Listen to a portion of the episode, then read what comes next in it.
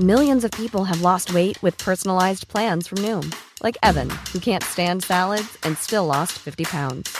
Salads, generally, for most people, are the easy button, right? For me, that wasn't an option. I never really was a salad guy. That's just not who I am. But Noom worked for me. Get your personalized plan today at Noom.com. Real Noom user compensated to provide their story. In four weeks, the typical Noom user can expect to lose one to two pounds per week. Individual results may vary.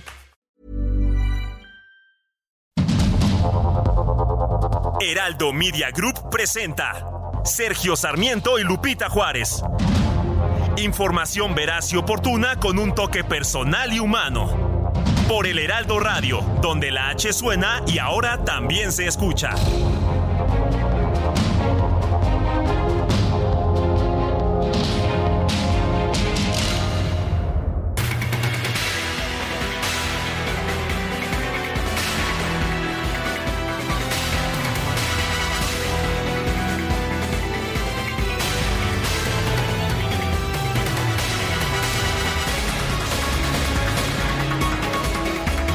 Son las 7 de la mañana con un minuto, 7 con 1. Hoy es viernes, esa es una buena, una buena para empezar este 21 de julio del 2023. La mala, la mala mi querida Guadalupe, se nos fue Tony Bennett. sí, mi querido entrañable, ¿no? Un cantante Sin duda, y la verdad de las cosas es que pues yo estaba enfermo, tenía Alzheimer y bueno, lo recordamos con sus grandes éxitos y de lo más reciente que grabó y que fue un eh, hit es eh, estos eh, duetos con Lady Gaga, ¿no? Que nos gustaron, que nos encantaron a ti y a mí un montón. Empezó de hecho a grabar duetos distintos con grandes artistas, pero el mejor, el más memorable, el más entrañable o los mejores fueron los que grabó con Lady Gaga. Me parece que pues que tenemos que recordarlo. Hoy vamos a estar recordando en distintos puntos a Tony Bennett. Eh, realmente un intérprete para todos los tiempos, desde aquella famosa canción de, de, de Dejé mi corazón en San Francisco hasta pues estos dúos con Lady Gaga, cantante que dejó, que dejó una huella profunda tanto en la música, interpretaciones de canciones tradicionales del jazz, canciones pop, en fin, un poquito de todo. Eh, fue Tony Bennett, me parece un gran artista estadounidense, pero me imagino que lo recordamos en todo el mundo. Estaba viendo cómo salían los encabezados en los periódicos de Europa, en los periódicos de Asia, de todo el mundo, todos recordando a Tony Bennett. Y se murió a dos semanas de cumplir años. Eh, a dos semanas de cumplir años. Iba a cumplir 97. Sí, a ver. Parece que estoy mal conectado. No, estoy yo mal conectado. Yo no estaba, no te estaba escuchando yo, pero era yo. No, ya sabes, llega uno aquí a conectarse eres tú, de inmediato. Eres tú, no soy yo. No, bueno. Soy yo, no eres bueno, tú. ¿te parece que vamos a empezar, vamos a empezar una pues este viernes 21 de julio con un resumen de la información más importante. Con siete votos a favor y cuatro en contra, el Consejo General del Instituto Nacional Electoral aprobó el acuerdo que da luz verde para fiscalizar los recursos empleados para la publicidad, así como en las giras que realizan las corcholatas y los aspirantes a encabezar el Frente Amplio por México. El Consejo General del INE también resolvió que la venta y exposición en mítines de artículos utilitarios como los amblitos pueden generarle beneficios a Morena por lo que podrán sumarse al tope de gastos de campaña si no hay un deslinde. La Comisión de Quejas y Denuncias del Instituto Nacional Electoral declaró improcedentes las medidas cautelares solicitadas por Xochitl Gálvez en contra del presidente Andrés Manuel López Obrador por violencia política de género. Sin embargo, declaró procedentes medidas cautelares solicitadas por la senadora. Le ordenan al presidente borrar fragmentos de las mañaneras y lo llaman a respetar la ley. El Partido Acción Nacional presentó una denuncia ante la Comisión Interamericana de Derechos Humanos en contra del presidente López Obrador por la constante persecución de los aspirantes del Frente Amplio por México, en particular Xochitl Gálvez, Francisco García Cabeza de Vaca y Santiago Krill. El exalcalde de Miguel Hidalgo, Víctor Hugo Romo, presentó ante la Fiscalía de la Ciudad de México una denuncia en contra de Xochitl Galvez por presuntos delitos de enriquecimiento ilícito, tráfico de influencias y corrupción. Esto, pues, siete años después de, del mandato de Xochitl Galvez. ¿Se acordó? Cuando ella fue delegada de 2015 al 2018, sus dos empresas, Hightech y Omei, a través de Symmetric Group Inmobiliario, contrataron a dichas empresas para hacer dos desarrollos, Distrito Polanco y Juan Marina Park. Bueno, la senadora Xochitl Galvez dijo que la denuncia que presentó el exalcalde de Miguel Hidalgo, Víctor Hugo Romo, en contra de ella es pura politiquería. Además, informó que tras los ataques en su contra desde Palacio Nacional, dejará de utilizar su bicicleta, esto por motivos de seguridad. Santiago Krill, aspirante a la candidatura presidencial del Frente Amplio por México, cuestionó al expresidente Vicente Fox por haberse manifestado en contra de la, de la entrega de programas sociales. Vicente Fox, escúchenlo bien, se equivoca. El Frente y todos los aspirantes hemos ratificado los programas sociales. Y no solamente porque estén en la Constitución y son obligatorios, porque es lo mínimo que el Estado puede darle a quienes hoy lo necesitan. Es lo mínimo. Bueno, Adán Augusto López calificó al expresidente Vicente Fox como un desvergonzado por manifestarse a favor de la revisión de los programas sociales como la pensión adultos mayores. Afirmó que ni en la peor de las pesadillas el foxismo va a regresar al gobierno. No prefieren. Y si ustedes no prefieren, con un sí y nos ponemos de pie. Escúchenlo bien. Prefieren que continúe la pensión universal y que estudiemos que pueda bajarse hasta los 63 años de edad. Ustedes mandan. Se lo escuchen bien. Eso es lo que el pueblo quiere. Desde Jalisco, Marcelo Ebrard también se refirió a Vicente Fox. Aseguró que su visión sobre los programas sociales es la misma que la del Frente Amplio por México. Gerardo Fernández Noroña remetió en contra de Santiago Krill por victimizarse por discriminación. También exigió a los aspirantes presidenciales del Frente Amplio por México que dejen sus cargos en el Congreso de la Unión. Están haciendo su proceso del Frente Guango de derecha y, este, y ni siquiera piden licencia. O sea, Xochitl Gálvez tiene contratos por 1.400 millones de pesos y no pide licencia. Qué voraz es, qué rapaz, hombre. No creo que, que echara mucho menos su sueldo de legisladora. Pero además la oligarquía que la va a ser candidata, este, pues tiene dinero de sobra para pagarle su salario. esa preocupación que la deje para mí, que no he checado si ya me depositó el PT. El dirigente nacional del PRD, Jesús Zambrano, aseguró que el sueño de Andrés Manuel López Obrador de ser sucedido por alguna de sus corcholatas se ha convertido en pesadilla, luego de la decisión del Tribunal Electoral de avalar el proceso interno del Frente Amplio por México. Para que ese o esa fuera la próxima presidenta del país, ese sueño se les acabó, se les convirtió en una pesadilla y ahora por ello mismo está enloquecido allá el eh, titular del Ejecutivo.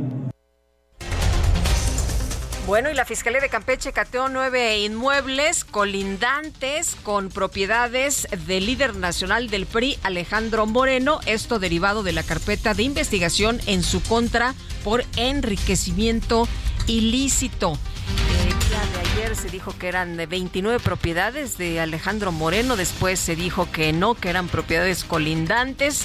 En fin, pues vamos a estar platicando hoy más eh, del tema con el, eh, propio, Alejandro, Moreno. ¿no? Para ver qué fue lo que ocurrió.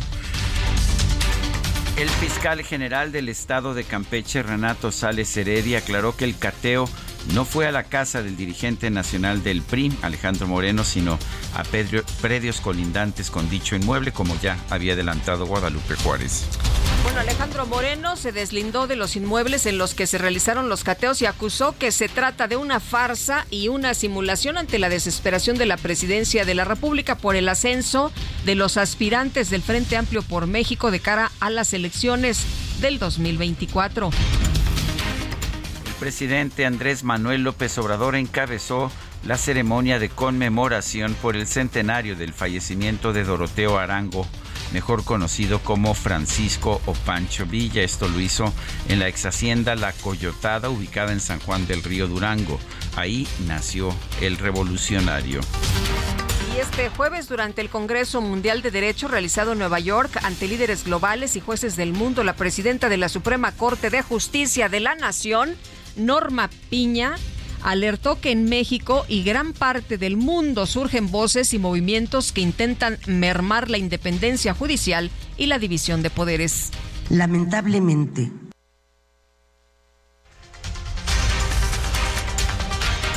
Bueno, pues por ahí nos falló el audio, pero eh, eh, vamos a, a, estar platicando del tema. Eh, sobre esto que dijo Norma Lucía Piña y estaremos, Sergio, muy pendientes, ¿no? En la mañanera a ver qué responde el presidente. Parece que ya está el audio. Adelante.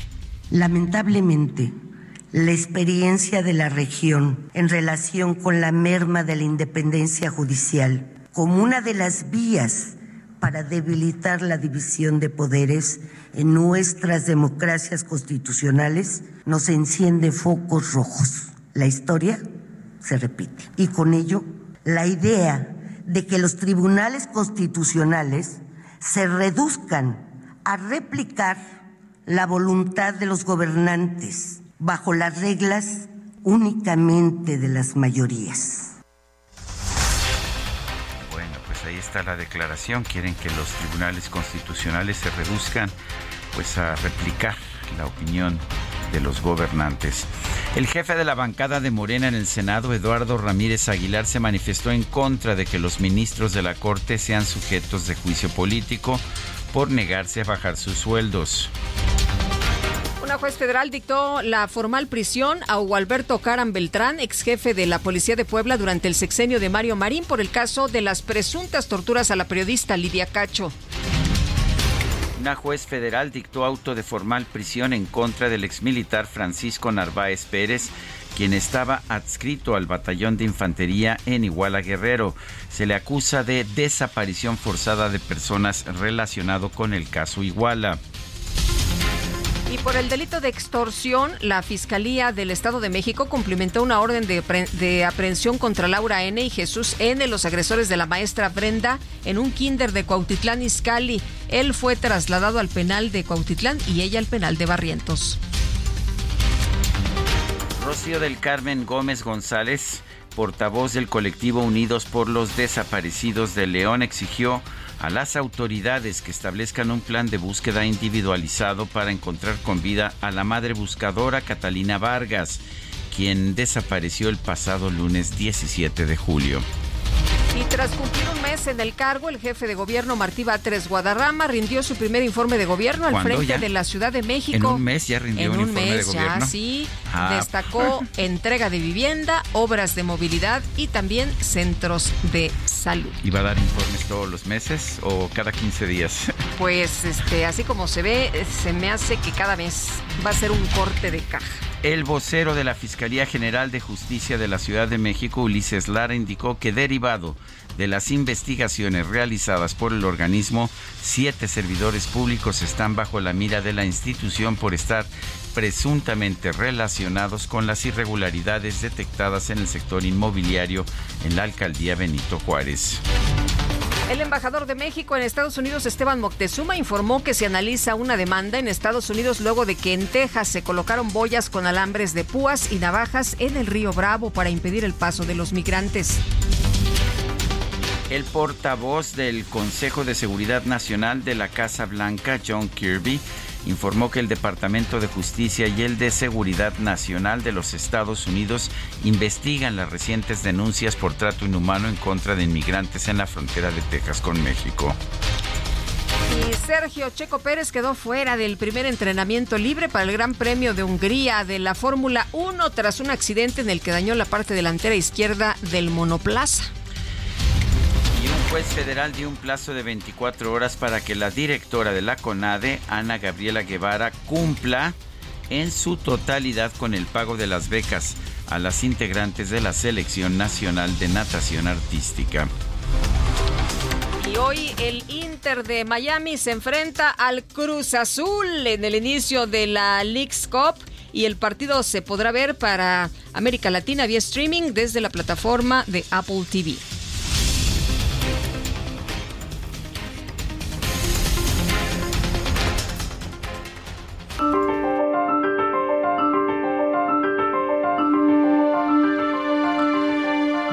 A la frase, a la frase del día. En la vida no hay premios ni castigos, sino consecuencias. Robert G. Ingersoll.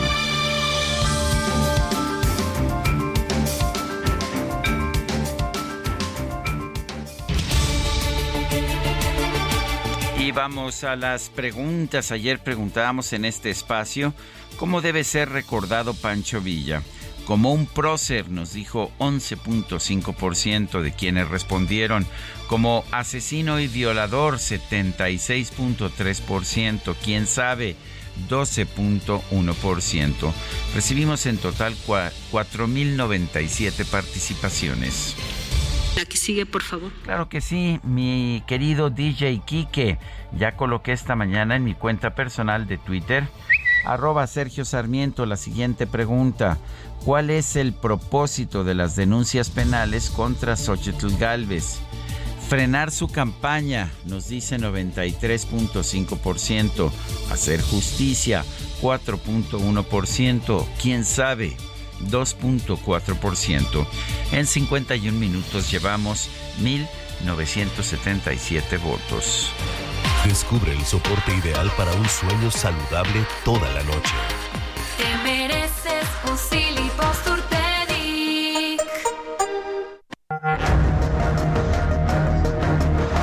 Las destacadas de El Heraldo de México.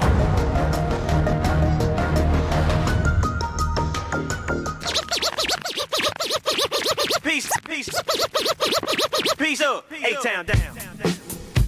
Yeah, yeah, okay, okay. Let's do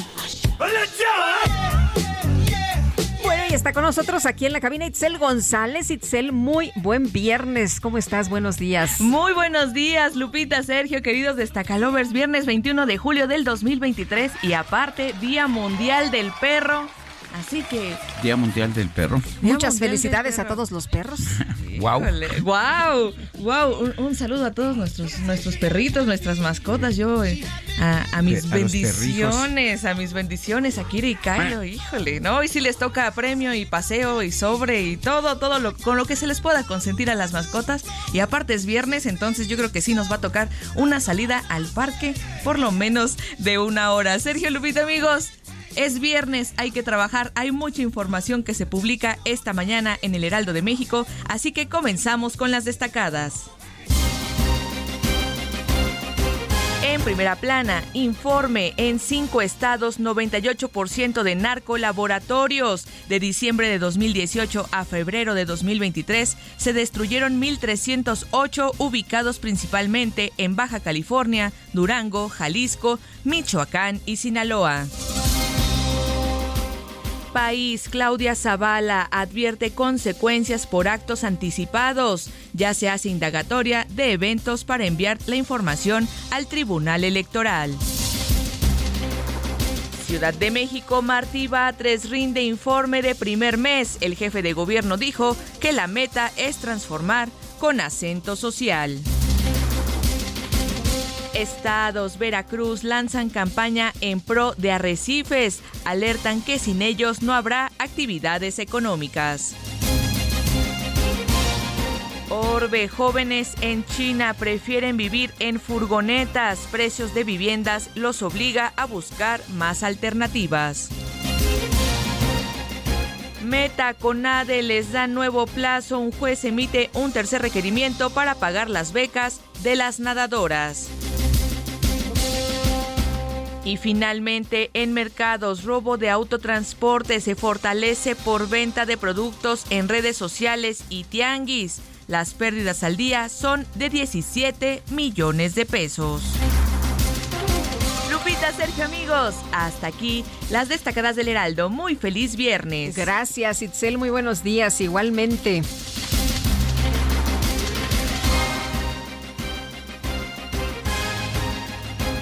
Son las 7 de la mañana con 19, con 20 minutos. Redefinimos tu concepto de una Subinfinity QX60 2023. Ahora, con tres años de mantenimiento incluido. Descúbrela en Infinity Pedregal, Avenida Insurgente Sur, 1355, Jardines del Pedregal. Teléfono 5555-285344. Para mayor información, consulta la página www.infinity.mx diagonal legales.html.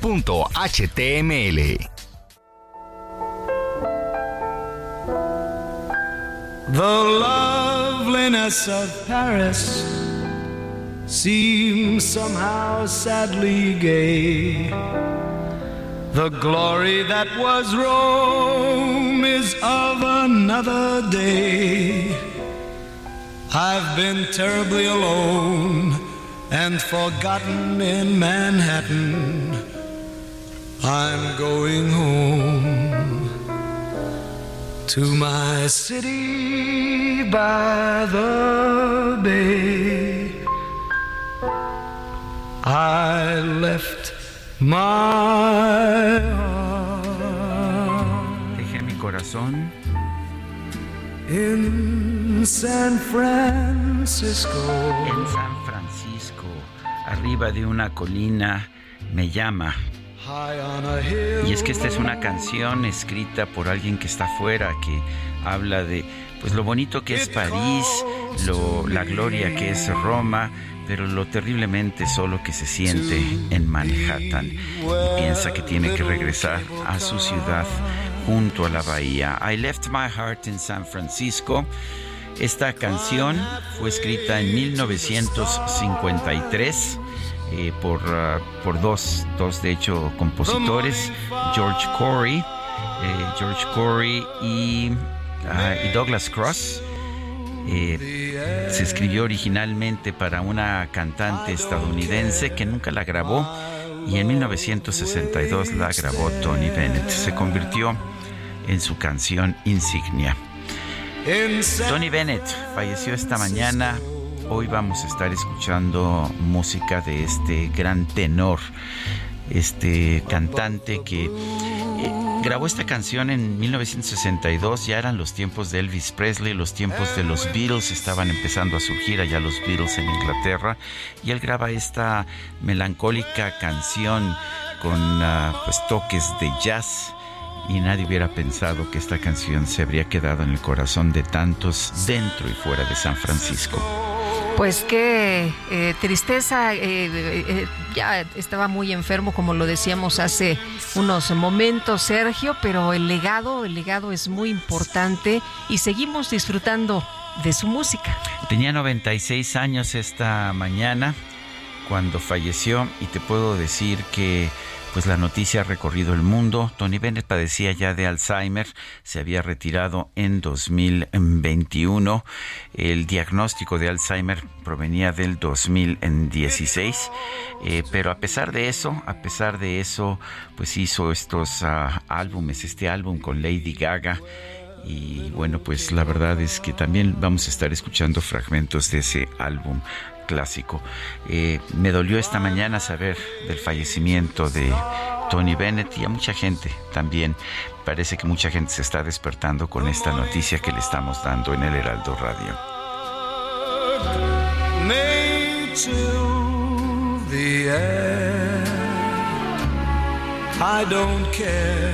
Son las 7 de la mañana con 24 minutos. Le recuerdo a usted nuestro número para que nos mande mensajes de WhatsApp. Es el 55 2010 96 47. Repito, 55 2010 96 47. En Twitter, arroba Sergio y Lupita. Le recuerdo también que puede usted darle seguimiento a arroba Heraldo de México. Y bueno, pues ahí encontrará información a todo lo largo del día y de la noche. Nosotros regresamos en un momento más, lo dejamos en la compañía del gran cantante Tony Bennett.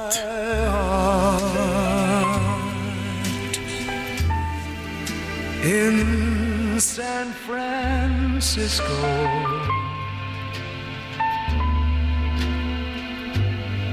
High on a hill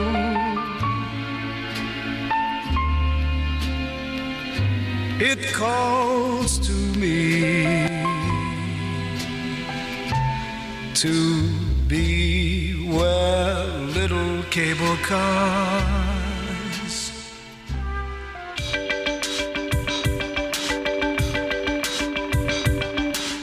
Sarmiento y Lupita Juárez quieren conocer tu opinión, tus comentarios o simplemente envía un saludo para hacer más cálida esta mañana. Envía tus mensajes al WhatsApp 55 20 10 96 47.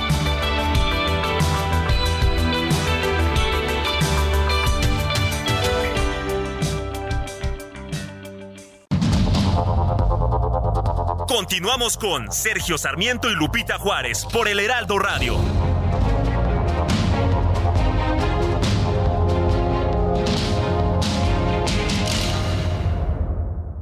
Hola, mi nombre es Paola Flores, soy diseñadora de interiores y te invito a Expo Mueble Internacional la feria líder de muebles y decoración en América Latina.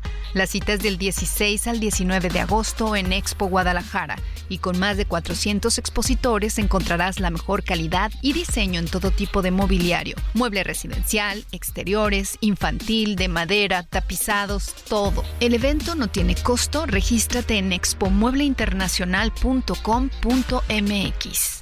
Toma un minuto y piensa en tu momento favorito. En tu graduación, por ejemplo. Ahora piensa en todas las empresas que se necesitan para hacerla posible. Las que rentan los salones, las que hacen la comida. Las empresas al comprar y vender entre sí generan economía para miles de familias. CIRT, Radio y Televisión Mexicanas. Voz de las empresas. Consejo de la Comunicación. Este 21 de julio se celebra el Día Mundial del Perro, una efeméride creada en 2004 motivado por la inmensa importancia de estos animales en la vida de los seres humanos. Con esta celebración se pretende crear conciencia sobre la inmensa cantidad de perros que son abandonados o que aún están a la espera de una familia en perreras y refugios, ya que la Organización Mundial de la Salud estima que el 70% de los 300 millones de perros que hay en el mundo no tienen hogar. El 21 de julio no es la única fecha para homenajear al mejor amigo del hombre, ya que en varios países se celebra el Día del Perro el 26 de agosto. También hay otras efemérides centradas en estos animales, como el Día del Perro sin raza, el 28 de mayo, el Día para llevar al perro a la oficina, el 21 de junio, y el Día Internacional del Perro Callejero, el último domingo del mes de julio.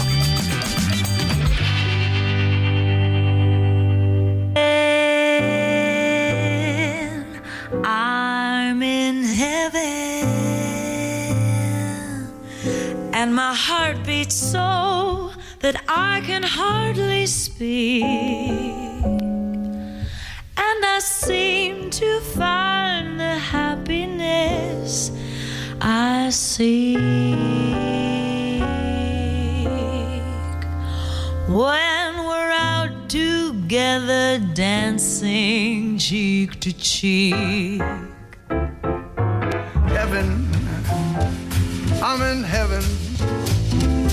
And the cares that hung around me through the week seem to vanish like a gambler's lucky streak.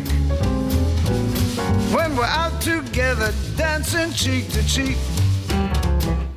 Oh, I love to climb a mountain and reach the highest peak. Me too. But it doesn't thrill me half as much as dancing cheek to cheek. And I love to go out Bueno, pues esta se llama Chick to Chick, mejilla con mejilla. Es una, pues una canción que viene desde hace mucho tiempo, es de Irving Berlin, es de los años 30. La escribió Irving Berlin para la película Top Hat, interpretada por Fred Astaire. Pero ¿qué tal esta versión que nos ofrecen Lady Gaga y Tony Bennett? Chick to Chick.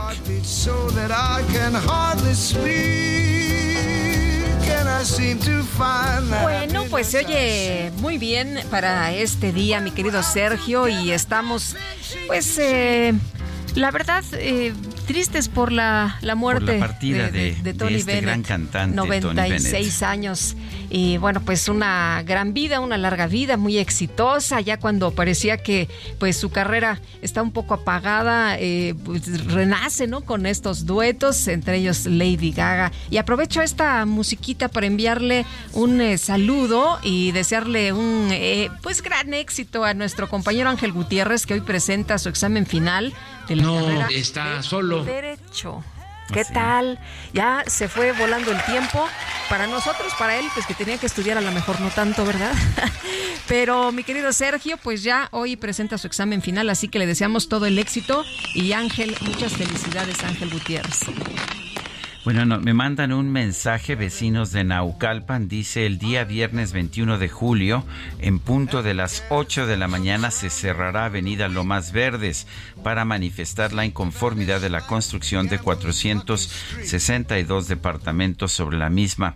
Esperamos contar con tu apoyo, es lo que dicen este grupo de vecinos de Naucalpan. Oye, un abrazo fuerte y mis condolencias para Mari Carmen, Imelda, Leticia y Angélica por la muerte de su padre, don Ricardo Ferreira, que en paz descanse. Nuestro cariño para todas ellas.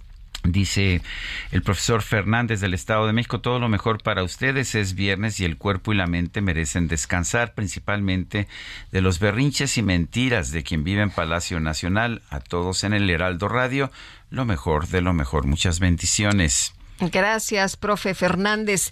Eh, dice eh, Rodolfo Contreras desde Querétaro, cinematográfico viernes, Tony Bennett, The Great, The One, The Only, que descanse en paz.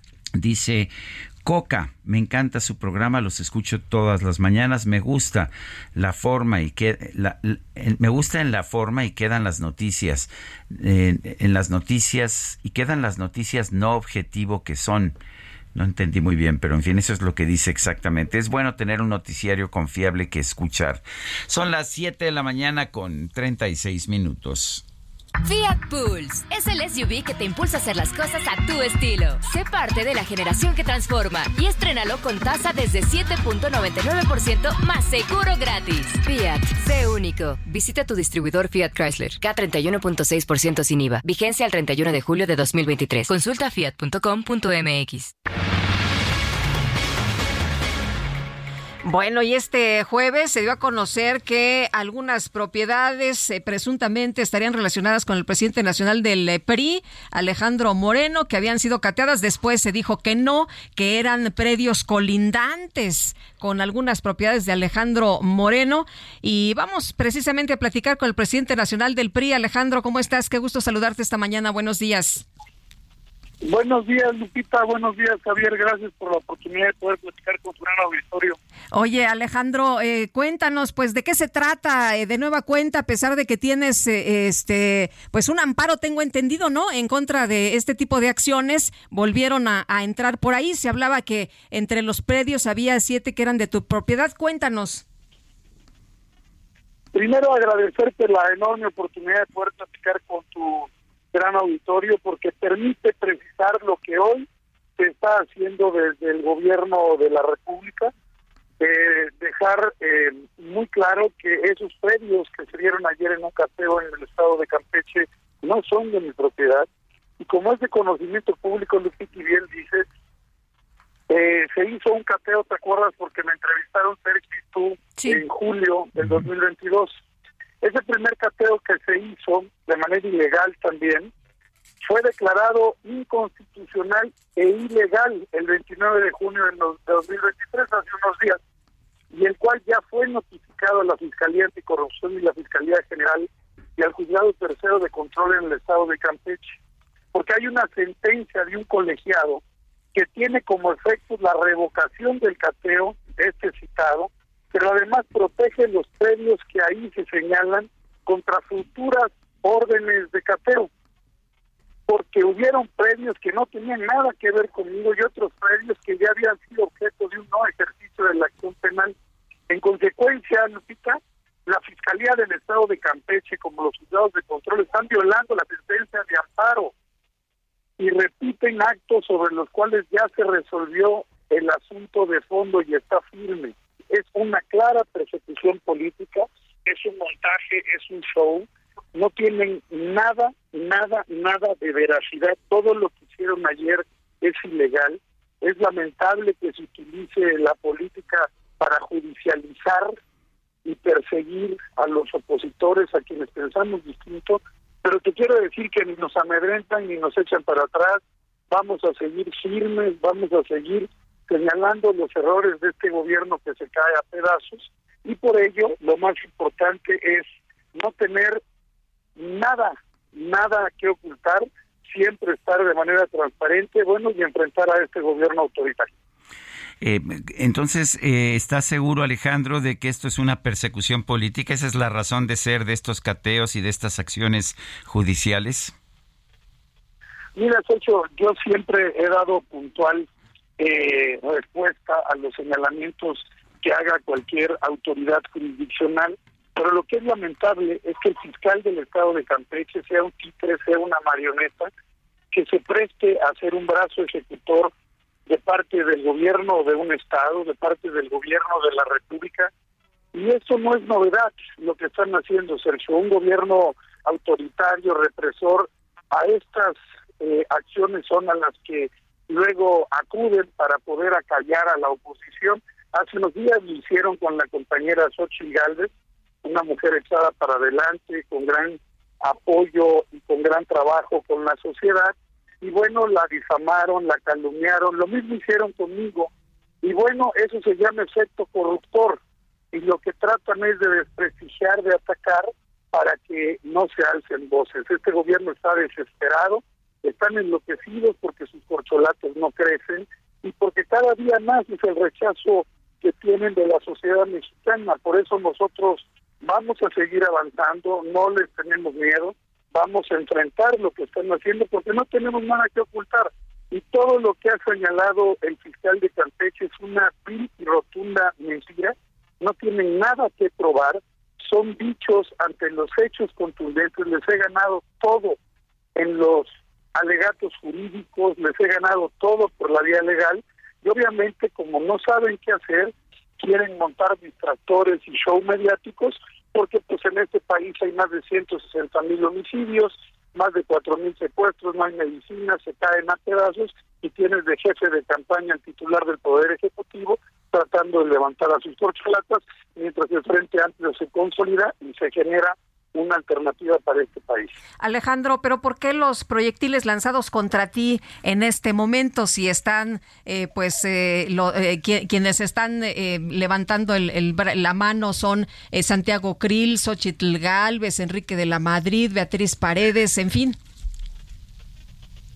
Mira, te diría, Lupita, una gran pregunta muy puntual, porque lo que pretenden es romper la coalición, es dividir a la oposición, es lastimar la fortaleza y la creación de este Frente Amplio por México, eso es lo que quieren, porque traen una narrativa de querer decir que ya ganaron y no han ganado nada porque ya les ganamos, Lupita. En el 2021, la alianza PAN-PRI-PRD con la sociedad mexicana sacamos en su conjunto toda la oposición 23 millones de votos y Moreno y sus aliados sacaron 21 millones de votos y eso no lo digo yo, son los resultados del Instituto Nacional Electoral sabe este gobierno que van a perder la presidencia de la República, por eso están desesperados tratando de dividir al bloque opositor y por eso nos atacan, nos difaman, nos calumnian.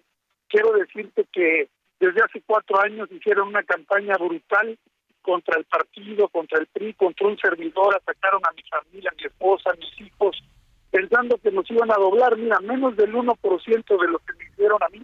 Otro hubiera salido corriendo no solo del PRI, hubiera salido por corriendo de México, pero nosotros tenemos carácter, aquí nos quedamos, aquí nos vamos a enfrentar y los vamos a detener porque no podemos permitir que rompan el régimen democrático, así que estamos firmes, estamos trabajando juntos, sólidos y como bien dicen, tenemos mujeres y hombres para encabezar la responsabilidad de construir el Frente Amplio. Vamos a un gran proceso que el 3 de septiembre tendrá un gran resultado y vamos a construir para ganarles en el 2024 la presidencia de la República. Muy bien, pues Alejandro, muchas gracias como siempre por platicar con nosotros. Buenos días. Te agradezco mucho, Lupita. Un saludo a Sergio. Muy buena tu columna también, Sergio. Buen día. Fuerte abrazo. El Consejo General del INE aprobó fiscalizar espectaculares, bardas y toda la publicidad y eventos de las corcholatas y de los aspirantes del Frente Amplio. Eh, del Frente Amplio por México. Elia Castillo nos tiene la información. Adelante, Elia. Muy buenos días, Sergio Lupita. Los saludo con mucho gusto a ustedes y al auditorio. Así es, el Consejo General del Instituto Nacional Electoral determinó por unanimidad de votos que la venta de la figura de peluche del presidente Andrés Manuel López Obrador, conocidos como AMLITOS, así como las delfincitas en alusión a la gobernadora electa del Estado de México, Delfina Gómez, sí le genera un beneficio a Morena. Por ello, el partido debe deslindarse para que no sean considerados como gastos de campaña. En respuesta a una consulta de Morena y en acatamiento a una sentencia del Tribunal Electoral del Poder Judicial de la Federación, el órgano electoral determinó que la venta de los llamados amlitos y delfincitas, así como los monrealitos y demás artículos utilitarios y souvenirs que se venden en los eventos y mítines de Morena, si generan un beneficio al instituto político. Por ello, deberán reportarlos y deslindarse mediante un escrito ante la Unidad Técnica de Fiscalización del INE para que no les cuenten como gastos de campaña. Durante la sesión extraordinaria de este jueves, con siete votos a favor y cuatro en contra, el Consejo General también aprobó el acuerdo que da luz verde para fiscalizar los recursos empleados para publicidad en todas sus modalidades, espectaculares, bardas para buses, lonas, redes sociales y todas las plataformas digitales, así como el monitoreo de las giras que realizan las corcholatas y los aspirantes a encabezar el Frente Amplio por México. Dichos mecanismos son independientes a los ordenados mediante sentencia del Tribunal Electoral del Poder Judicial de la Federación el pasado miércoles. Sin embargo, el Instituto Nacional Electoral aún no ha sido notificado. Tras un debate de poco más de una hora, el órgano electoral aprobó los mecanismos para operar los lineamientos avalados por la Unidad Técnica de Fiscalización que permite vigilar, monitorear y fiscalizar la publicidad y los actos de los aspirantes que participan en los procesos internos de Morena y aliados, así como los del Frente Amplio por México. Este es el reporte que les tengo. Muy buen día. Buen día, Elia Castillo. Muchas gracias. Bueno, y el INE está avalando las eh, multas. Fíjese usted que es de 16 millones de pesos por comicios en el Estado de México y también en Coahuila. Así que, bueno, pues ahí lo que está determinando el Instituto Nacional Electoral. Bueno, pues uh, eh, son las 7 de la mañana con 47 minutos. Xochitl Galvez la aspirante a la candidatura por el Frente, el Frente Amplio por México, eh, Xochitl Galvez eh, presentó una queja, una queja en contra del presidente Andrés Manuel López Obrador y la Comisión de Quejas y Denuncias de Línea aprobó nuevas medidas contra el presidente. Por unanimidad, la comisión también aprobó eliminar o modificar las conferencias matutinas y versiones estenográficas de los días 10, 11, 14 y 17 de julio. En dichas conferencias hace alusión al proceso electoral federal del 2020 24, además de que pues hace referencia a la senadora del PAN por lo que puede vulnerar los principios de imparcialidad, neutralidad y equidad en la contienda. Eh, señaló el INE eh, que estas medidas, la tutela preventiva, tiene por objetivo evitar conductas posiblemente antijurídicas a fin de no violar derechos y principios constitucionales y bueno, pues ah, se emiten por unanimidad estas medidas cautelares, aunque no sé yo en realidad, Lupita, para qué sirva que quiten de una versión estenográfica de una mañanera de hace ya dijo unas lo que semanas. Dijo cuando lo dijo. Y sí, y ya tuvo el impacto que pues que tenía que tener. Me parece que el que debe respetar la ley en todo caso debería de ser el presidente, que dice que ya no va a hablar, ¿verdad? Pero este ya instituyó esta sección, de, no, lo, dije yo para violar la ley sin, sin que sea él el que haga los pronunciamientos. En fin. Bueno, pues vamos a continuar. El Consejo General del Instituto Nacional Electoral aprobó este acuerdo para que diversas áreas a nivel nacional se coordinen para comenzar a fiscalizar de manera articulada actos y, bueno, pues eh, también, también eh, propaganda identificados previos al inicio de las precampañas. Eh, Javier Martín Reyes, investigador del Instituto de Investigaciones Jurídicas de la UNAM. ¿Cómo estás? Qué gusto saludarte en este viernes. Buenos días. Hola, ¿qué tal, Lupita? Sergio, como siempre, un gusto saludarles a ustedes y a todas las personas que se escuchan. Oye, eh, Javier, este, hay quien dice que ya llegamos tarde a todo esto, pero ¿tú cómo ves? No, a ver, yo, creo que lo, primero que habría que decir. Eh, Javier, no te escuchamos bien, no sé si te pudieras ubicar en otro punto, te estamos escuchando como cortado. A ver, vamos a tratar de restablecer la llamada porque de plano no se escucha bien. No. A ver ahí, Javier. No. No está. Bueno, mientras tratamos de recuperar esa llamada, el INEGI dio a conocer esta mañana los indicadores de las empresas constructoras para mayo del 2023 y ahora sí hubo un incremento importante en el valor de la producción de las empresas constructoras. Este valor aumentó 7.8% en mayo en comparación con abril del año pasado, 7.8%. El índice, sin embargo, sigue estando muy por debajo, muy por debajo del que se tenía en 2018 antes de que empezara este gobierno. Bueno, y regresamos, Javier, no te escuchábamos, perdón, este y nos eh, estabas explicando, te preguntaba yo eh, que pareciera que ya llegamos tarde, ¿no? Y hay un montón de bardas, hay un montón de, espectaculares, eh, pues, hay mucha actividad. Sí, Lupita, y yo te diría, aquí el, tema es que pues estas campañas son abiertamente ilegales, ¿no? Tenemos una legislación electoral que por supuesto es eh, discutible, pero que desde 2007 sí define tiempos específicos para realizar las precampañas. Las precampañas son esos momentos donde los partidos políticos definen a sus candidaturas, ¿no? En su momento se regularon, eh, todos recordaremos, por demandas de la oposición, en buena medida de la izquierda. Eh, se criticó, por ejemplo, en su momento mucho a Vicente Fox Quesada, porque se dijo que él había tenido una campaña muy anticipada, que había tenido más tiempo, que no había transparencia en términos de los recursos que se utilizan y por eso desde 2007 pues ha existido una regulación que de nuevo puede parecer muy rígida para algunos, eso es, eso es muy discutible, pero la legislación vigente lo que nos dice es que las campañas inician eh, hasta noviembre, ¿no? Entonces, lo que estamos viendo ahorita es un ejercicio anticipado de esas eh, precampañas en la medida en que la legislación no las permite y no las regula, pues obviamente ahí hay, déjame ponerlo así una serie de circunstancias de difícil eh, solución.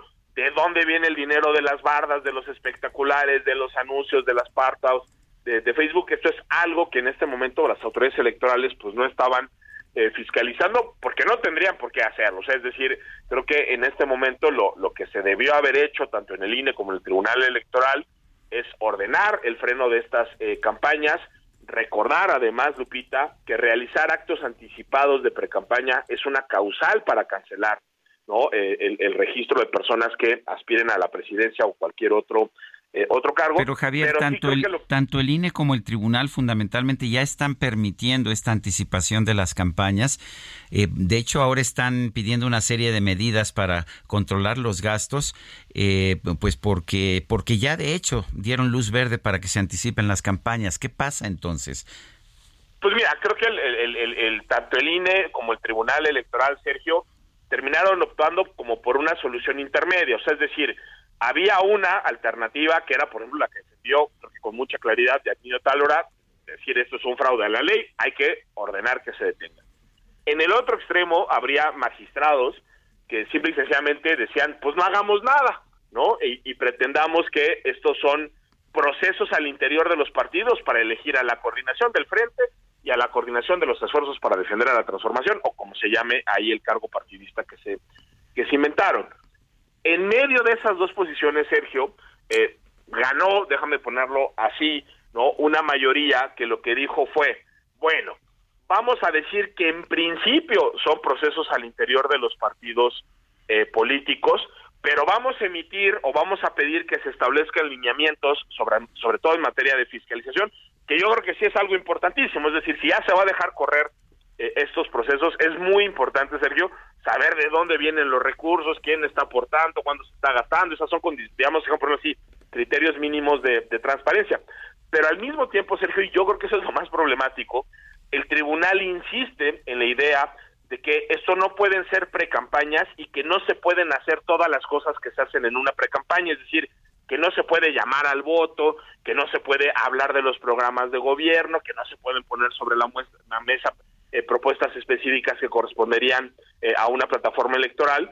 Y pues la verdad es que ahí uno se pregunta, eh, es, pues de qué van a hablar las personas aspirantes si no es precisamente de eso.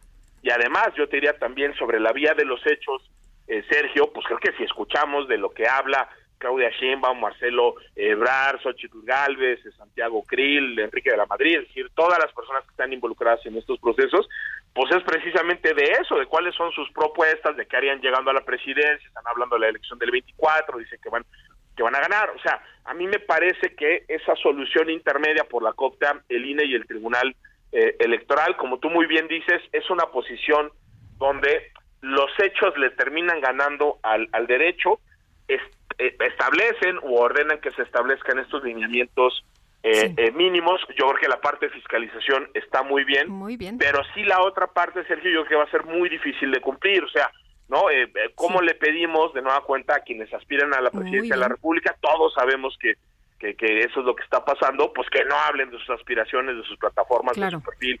Es decir, ahí, ahí es donde creo que va a estar muy complicado. Pues Javier, como siempre, gracias por conversar con nosotros. Muy buenos días.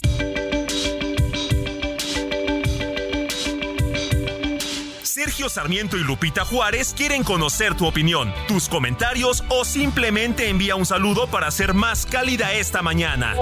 Envía tus mensajes al WhatsApp 55 20 10 96 47.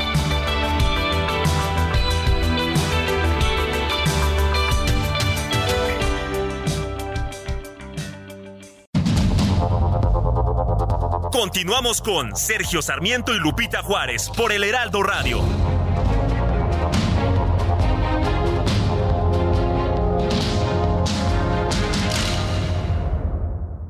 Hola, mi nombre es Paola Flores, soy diseñadora de interiores y te invito a Expo Mueble Internacional la feria líder de muebles y decoración en América Latina. La cita es del 16 al 19 de agosto en Expo Guadalajara y con más de 400 expositores encontrarás la mejor calidad y diseño en todo tipo de mobiliario, mueble residencial, exteriores, infantil, de madera, tapizados, todo. El evento no tiene costo, regístrate en expomuebleinternacional.com.mx. The more I read the papers the less I comprehend the world and all its capers and how it soon will end. Nothing seems to be lasting, but that isn't our affair. We've got something permanent. I mean, in the way we care. It's very clear. Our love is here to stay. Not for a year. Esta canción me gusta, la gente sabe que me gusta George Gershwin y esta es Love is Here to Stay, el amor está aquí para quedarse. Es la última canción que escribió George Gershwin antes de morir. La letra la escribió su hermano Ira Gershwin como un tributo, como un homenaje a George Gershwin. Y estamos escuchando una magnífica interpretación con Tony Bennett y Diana Kroll. Sí, la gran pianista y cantante canadiense de jazz junto con el gran crooner, el gran crooner estadounidense Tony Bennett. Tony Bennett se nos fue esta mañana, hoy lo estamos recordando. qué buenos duetos hizo, ¿eh? Qué buenos duetos. Estos duetos los hizo al final de su carrera porque ya no tenía la posibilidad, ya no tenía la fuerza para cantar solo. Y entonces ofreció estos duetos que me parecieron realmente extraordinarios. Le quedaron sensacionales. Bueno, vámonos a los mensajes. Nos dice eh, Ricardo García Camarena del Estado de México. Buenos días, Sergio y Lupita. Escuchando la noticia del fallecimiento de Tony Bennett, les mando un fuerte abrazo. Gracias, don José Ricardo. Y dice otra persona, saludos chicos, como dice Lupita Juárez, feliciten por favor a Mazapán, el perrito de Oaxaca, el centro de las fiestas de la Guelaguetza. ahorita ya está jubilado por su edad y a todos los perritos que son nuestros guardianes mientras dormimos, como bien dicen. Eh, también eh, muchas bendiciones, gracias Lupita y Sergio, y no nos dice, no, no, no firma esta nota, sí. Bueno, pues al mazapán, un abrazo, ¿no? Ah.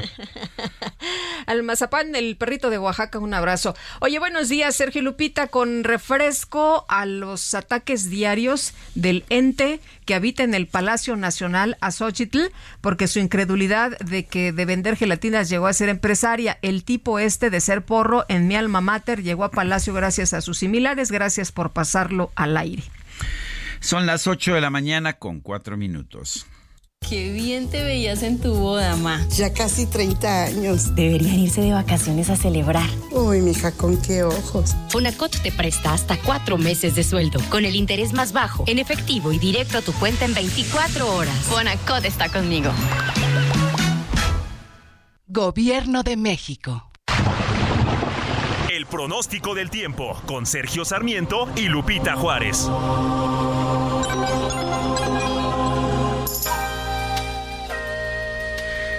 Alex Ramírez, meteorólogo del Servicio Meteorológico Nacional de la Conagua. Buen día, ¿qué nos tienes? Buenos días, Sergio Lupita. Los saludos con gusto a ustedes y a la gente que nos escucha.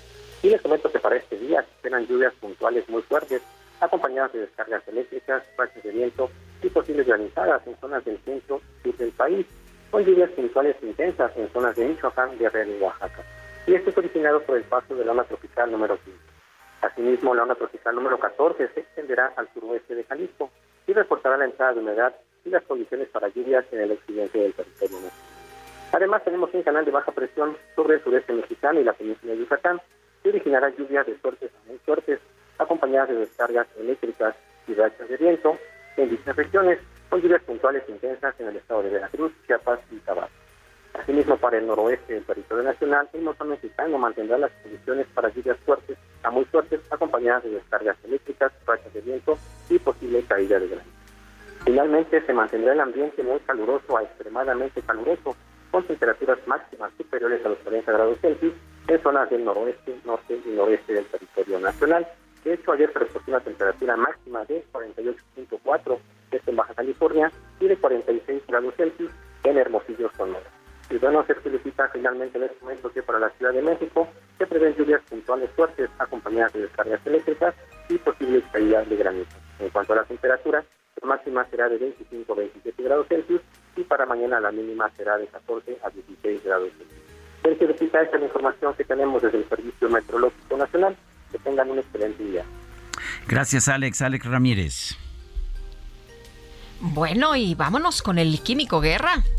Descubre nuestro sub más lujoso, Infinity QX80 2023. Experimenta una total tranquilidad al recibir la protección inigualable de Infinity Black por 5 años. Visítanos en Infinity Polanco, Calzada General Mariano Escobedo, 476, Anzures. Teléfono 5590-357748. Para mayor información, consulta la página www.infinity.mx, diagonal legales.html. El Químico Guerra. Con Sergio Sarmiento y Lupita Juárez. Químico Guerra, ¿cómo estás? Muy buenos días. Hola Lupita, Sergio, una buena noticia, bueno, interesante. A mucha gente le va a parecer riesgosa, inclusive peligrosa, ¿no? Pero yo pienso que no lo es. Se trata de lo siguiente, Google acaba de presentar una herramienta que le llamó Génesis, dedicada a apoyar a periodistas a escribir sus notas y reportajes basados en eh, información validada. Este instrumento ya le fue presentado hace dos días a los ejecutivos del New York Times, del Washington Post, del Wall Street Journal, y se trata de que se haga un periodismo ágil actual, validado, pero basado en la, eh, digamos, en la verdad, ¿no? E, este eh, instrumento llamado Génesis es un como una especie de asistente personal para periodistas que permite el automatizar algunas tareas para tener tiempo libre para otras, ¿no? Y que eh, le va a permitir tener acceso a información en tiempo real a los periodistas sobre una gran cantidad, una cantidad infinita de temas, ¿no? Ya ven que muchas veces tenemos eh, pues la necesidad, nosotros que hacemos comunicación, de estar validando los datos, checando, ¿no? Eh, con varias fuentes, viendo antecedentes, eh, perfiles, ¿no? De las personas que nos dicen algo, que aseguran, aseveran algo, etcétera. Bueno, pues esta herramienta Génesis precisamente va a liberarnos de una gran cantidad de tareas para poder hacer periodismo de excelencia y basado en la realidad. Mucha gente va a pensar que esto es peligroso, que vamos a empezar a recibir noticias que ya no hizo el periodista que está hablando, sino un instrumento de inteligencia artificial, ¿no? Pero a final de cuentas, creo que es positivo, Sergio Lupita, una herramienta que va a agilizar, pero para mí una cosa muy importante, va a poderle dar al periodista en cuestión información instantánea en tiempo real de la veracidad o no de una cierta información, o por lo menos establecer la duda o la incertidumbre sobre algo que se está diciendo, ¿no? Por ejemplo, Pemex dice que tiene un pequeñísimo derrame, que es una abertura de unos milímetros, ¿no? Este, y que es, eh, pues, despreciable. Eh, otras personas están diciendo que tiene el tamaño de la ciudad de Guadalajara. ¿Cuál es la verdad? ¿Qué datos hay?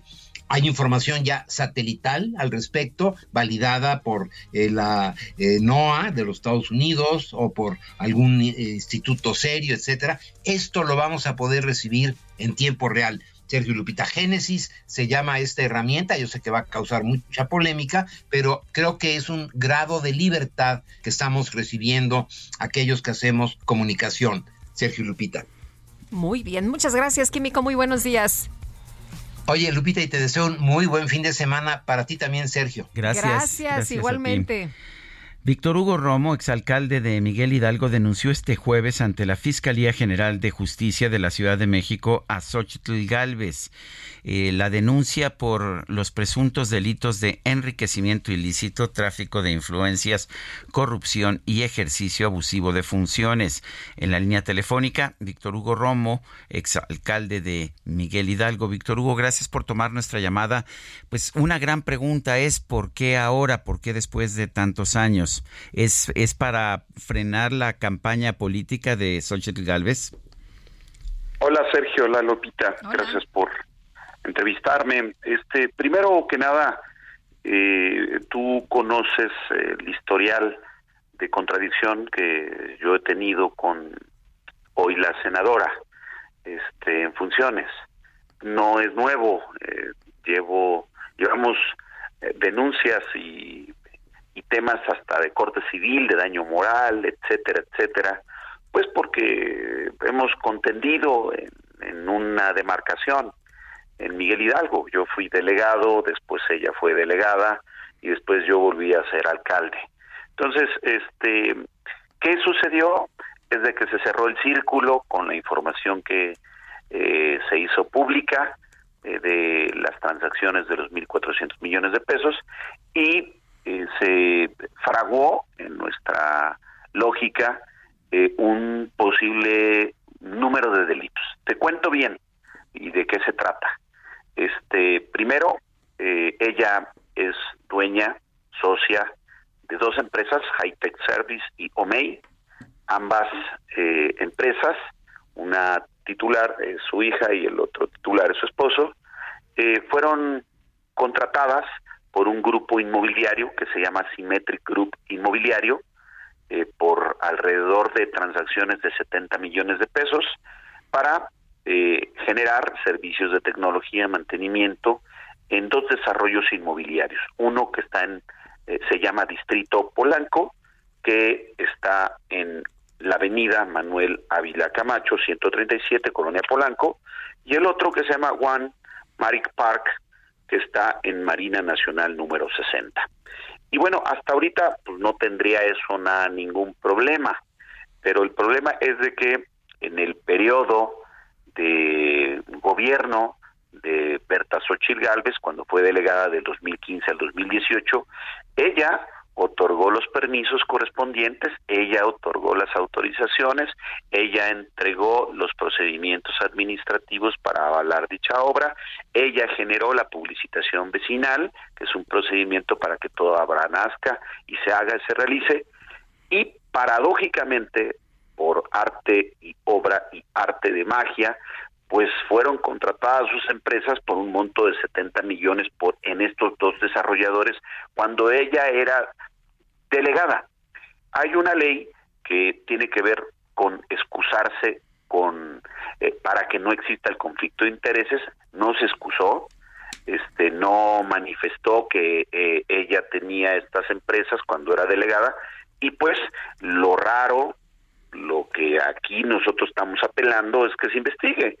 Se investigue porque también hay que conocer los claros y los oscuros de la vida pública de las personas que quieren acceder a diferentes posiciones y puestos. Yo he estado en el escrutinio público, a mí me han criticado, a mí me han denunciado, a mí me han señalado. también te han señalado eh, de actos de corrupción, ¿no? Eh, sí, sí, de irregularidades ahí que se encontraron ahí en el, afortunadamente el mercado no hay ninguna, no hay ninguna que se haya comprobado. Es efectivamente Xochitl Galvez que lo hizo, cosa que no fue cierto y si es una mentira. Hoy yo estoy generando elementos de prueba, hoy yo la reto, este, le digo a Xochitl Gálvez, pues hagamos un debate, desmiénteme, yo estoy asegurando de que hay delitos de enriquecimiento ilícito, de conflicto de interés, de corrupción, de ejercicio abusivo de las funciones y de tráfico de influencias, porque por un lado, por la mano izquierda era delegada y por la mano derecha promovía sus empresas al amparo del poder público y no estoy hablando de dos pesos, son 70 millones de pesos que esto de es dos falso. desarrollos. Eh, no, ¿Por, por- no por qué es te, falso. por qué te acordaste Este- siete años después? ¿Fue de repente se te ocurrió?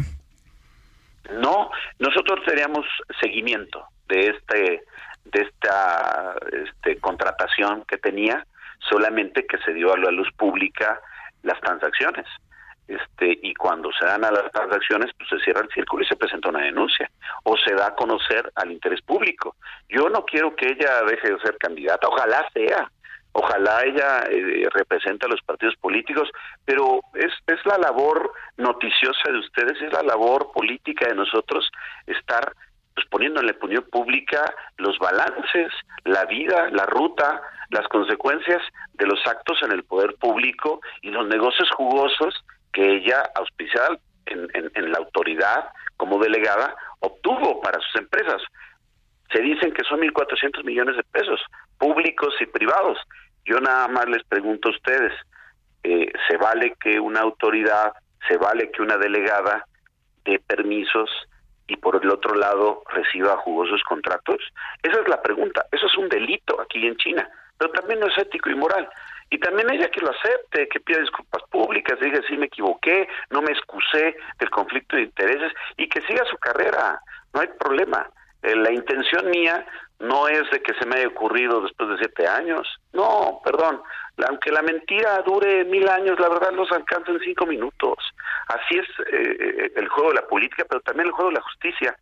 Este, se tiene hoy la Eh, información pero y a mí me toca hacer esa labor informativa Llama la atención y, que, por y esa labor de justicia. Sí, llama la atención que, por ejemplo, ella pues había expresado eh, su eh, a, a lo mejor eh, el interés de, de, de ser eh, de contender para la jefatura de gobierno y ahí no se presentó la información, se presenta hasta ahora. sí, este, había indicios. Es más, es información pública. Ella la tiene publicada en la página de internet de sus empresas de que le prestó servicios a estos dos desarrollos inmobiliarios y a esta inmobiliaria que se llama Symmetric Group Inmobiliario. También es información en su YouTube que ella otorgó los permisos y la publicitación vecinal. Es un procedimiento público cuando se empieza una obra que va al funcionario y pues da a conocer los detalles de la obra. Eso está en su página de la alcaldía en la página de YouTube de ella.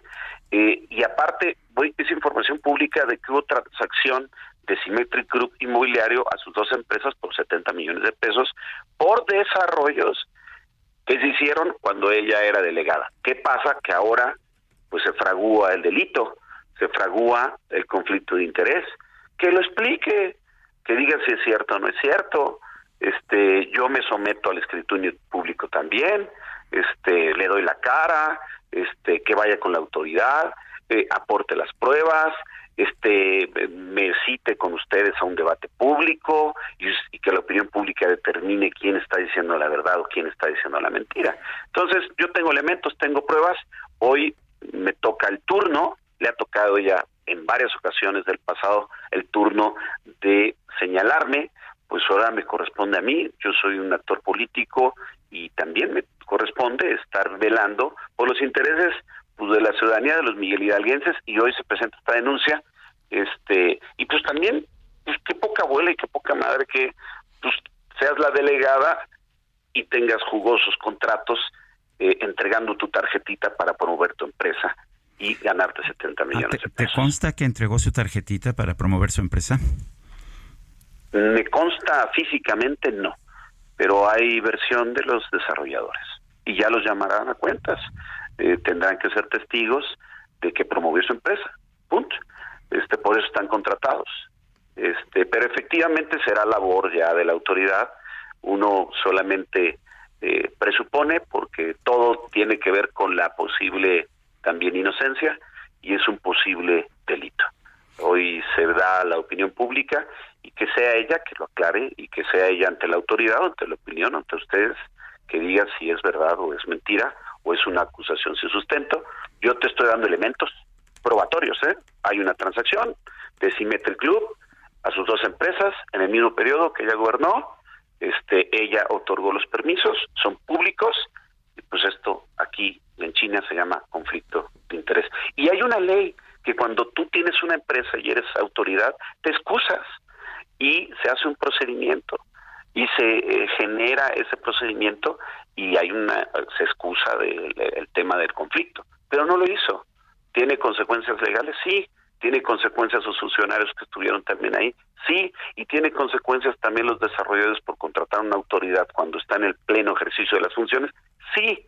Pues bueno, pues que se investigue y se determine si hay responsabilidad y sea la autoridad que lo haga.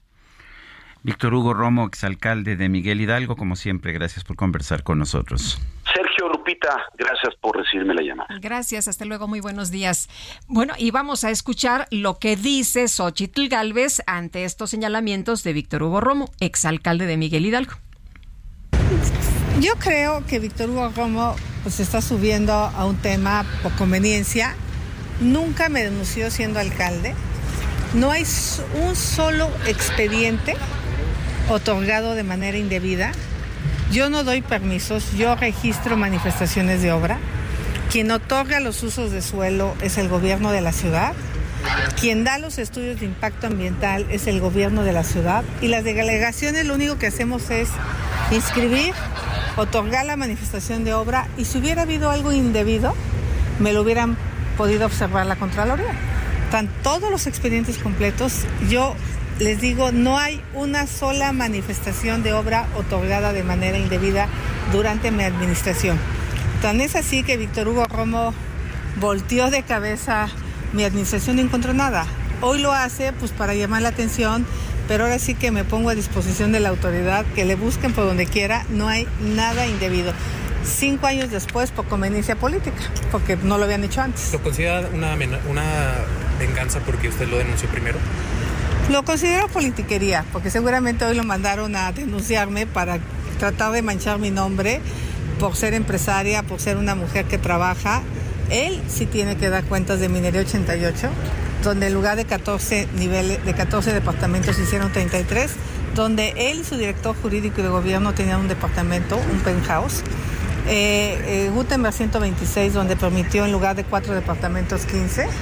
Este, Monte Camerún 50, donde en lugar de tres niveles te permitieron nueve, todo bajo la administración de Romo, todo denunciado. Lo denuncié por el Mercado Escandón, lo denuncié por el Mexicanito, o sea, lo denuncié por el edificio delegacional. O sea, él sí es un bandido. De hecho, le decían Romo Ratota, imagínate. Romo Ratota es lo que dice Xochitl Galvez, lo que dice Víctor Hugo Romo es qué poca madre. ¿No? Lo que nos dijo aquí que pues este cómo es delegada y hace sus negocios. En fin, el Partido Acción Nacional presentó este jueves una denuncia ante la Comisión Interamericana de Derechos Humanos en contra del presidente López Obrador. Lo acusa de transgredir los derechos humanos y políticos y alentar una constante persecución de los aspirantes a la candidatura del Frente Amplio por México y de otros personajes de esta alianza. Según Marco Cortés, el presidente del Partido Acción Nacional, con sus mentiras, todos los días López Obrador abusa de su poder en contra de ciudadanos, intelectuales, periodistas, académicos, contra todos aquellos que piensan distinto. López Obrador abusa todos los días pública y cínicamente utilizando los medios públicos y los medios afines al gobierno como un aparato de propaganda. Son las 8 de la mañana con 24 minutos, 8 con 24. Nuestro número, mándenos mensajes por WhatsApp, es el 55 2010 96 47. 55 20 10 96 47. Vamos a una pausa y regresamos. Not for a year, but ever and the day. The radio and the telephone and the movies that we know may just be passing fancies and in time may go. But oh, my dear, our love is you. Sergio Sarmiento y Lupita Juárez quieren conocer tu opinión, tus comentarios o simplemente envía un saludo para ser más cálida esta mañana. Envía tus mensajes al WhatsApp 55 20 10 96 47.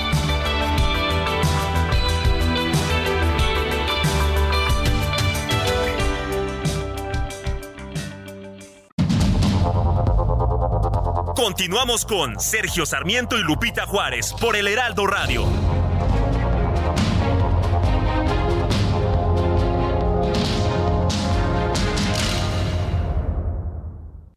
Pulse es el SUV que te impulsa a hacer las cosas a tu estilo. Sé parte de la generación que transforma y estrénalo con tasa desde 7.99% más seguro gratis. Fiat, sé único. Visita tu distribuidor Fiat Chrysler. K31.6% sin IVA. Vigencia al 31 de julio de 2023. Consulta fiat.com.mx. Jaque Mate con Sergio Sarmiento.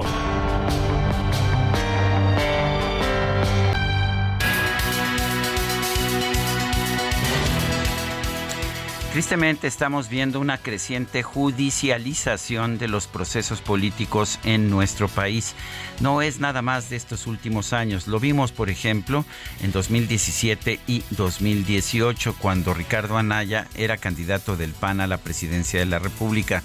Ricardo Anaya declaró, me parece también infortunadamente, que él iba a meter en la cárcel a Enrique Peña Nieto y la respuesta de Peña Nieto fue ordenar una investigación de la Procuraduría General de la República en su contra por supuestos actos de corrupción. Las acusaciones se retiraron sin ningún tipo de consecuencia legal después de que terminó la campaña presidencial del 2018. Lo vimos después con el propio Andrés Manuel López Obrador. Recordemos las acusaciones en contra de Ricardo Anaya cuando dijo que, eh, que él quería ser candidato a la presidencia de la República nuevamente. Bueno, pues se le acusó de haber recibido dinero para votar por la reforma energética, una reforma que siempre había defendido cuando supuestamente era diputado, solo que después nos enteramos que el dinero supuestamente se entregó después de que él ya había dejado de ser mm, diputado.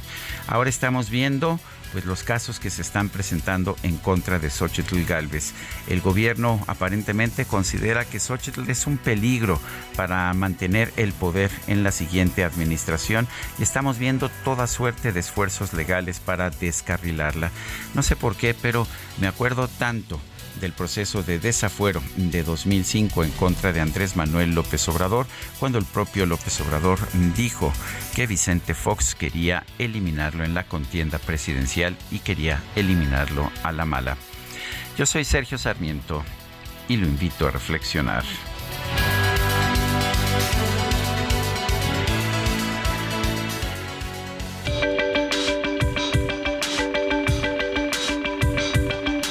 Sergio Sarmiento, tu opinión es importante. Escríbele a Twitter en arroba Sergio Sarmiento.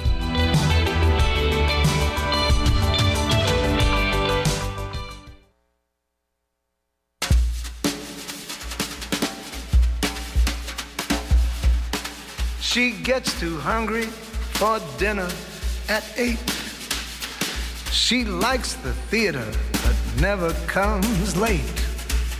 She never bothers with people she hates. That's why the lady is a tramp. She don't like crap games with barons and earls. Won't go to Harlem in ermines and pearls. Won't dish the dirt with the rest of the girls. That's why the lady is a tramp. She likes the free, fresh wind in her hair. Life without care. She's broke.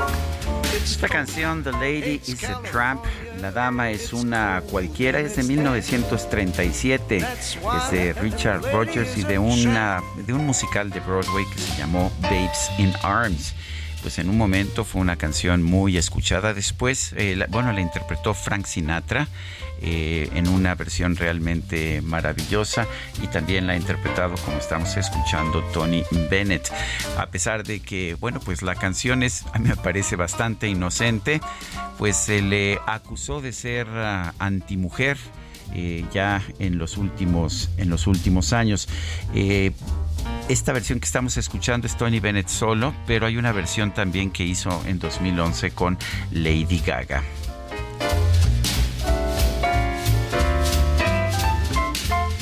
Bueno, y vámonos a los mensajes con este ritmo eh, de, Tony Bennett, a quien estamos recordando y haciendo este homenaje.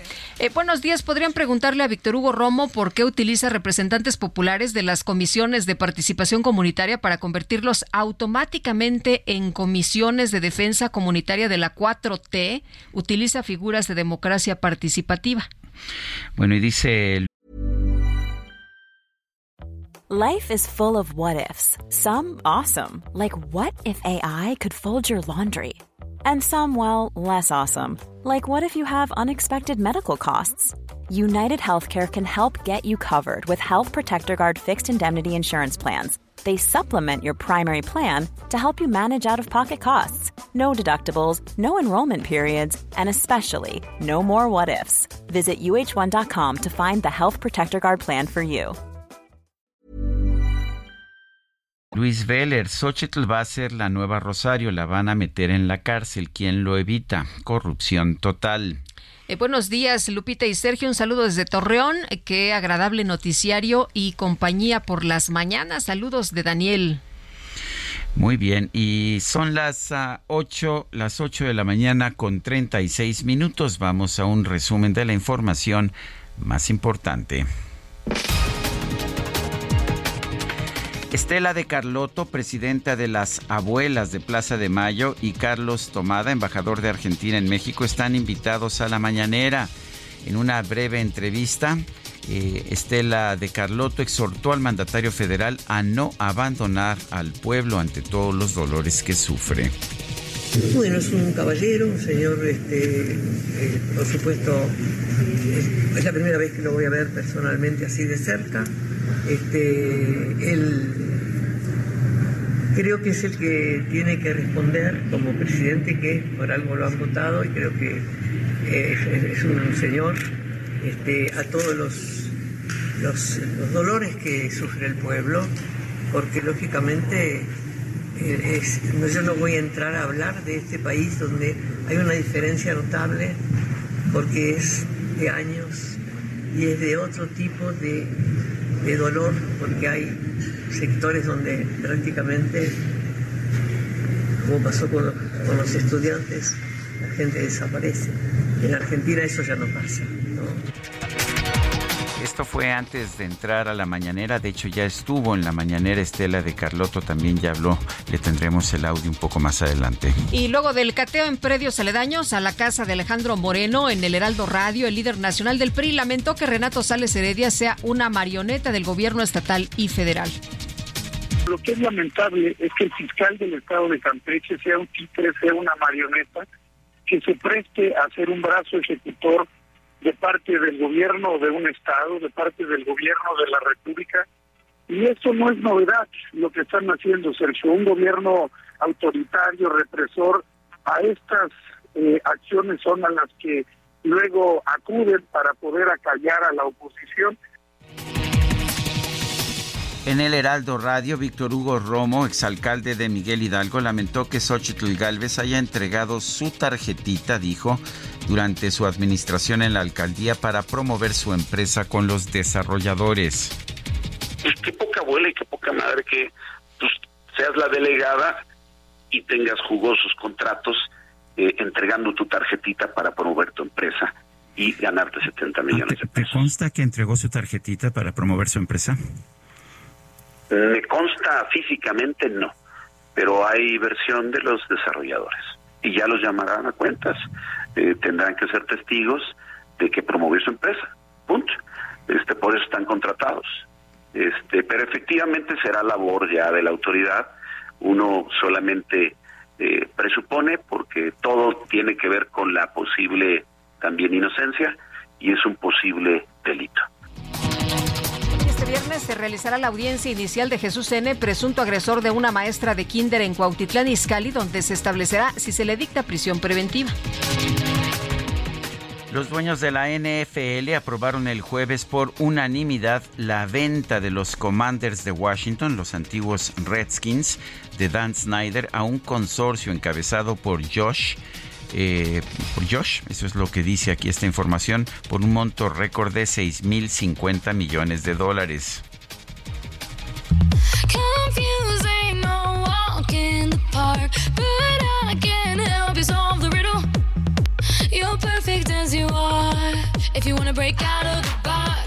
Bueno, era Josh Harris, por supuesto, me pasaron mal la información.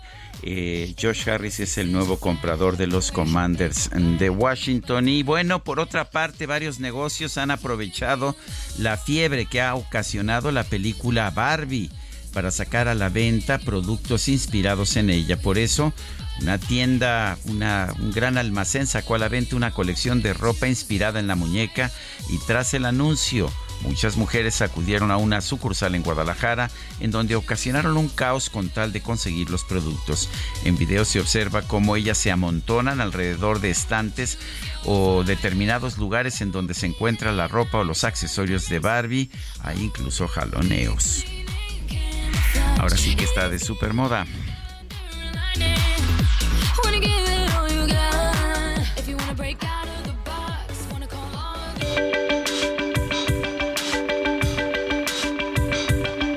Lupita Juárez, tu opinión es importante. Síguela en arroba Lupita Juárez H.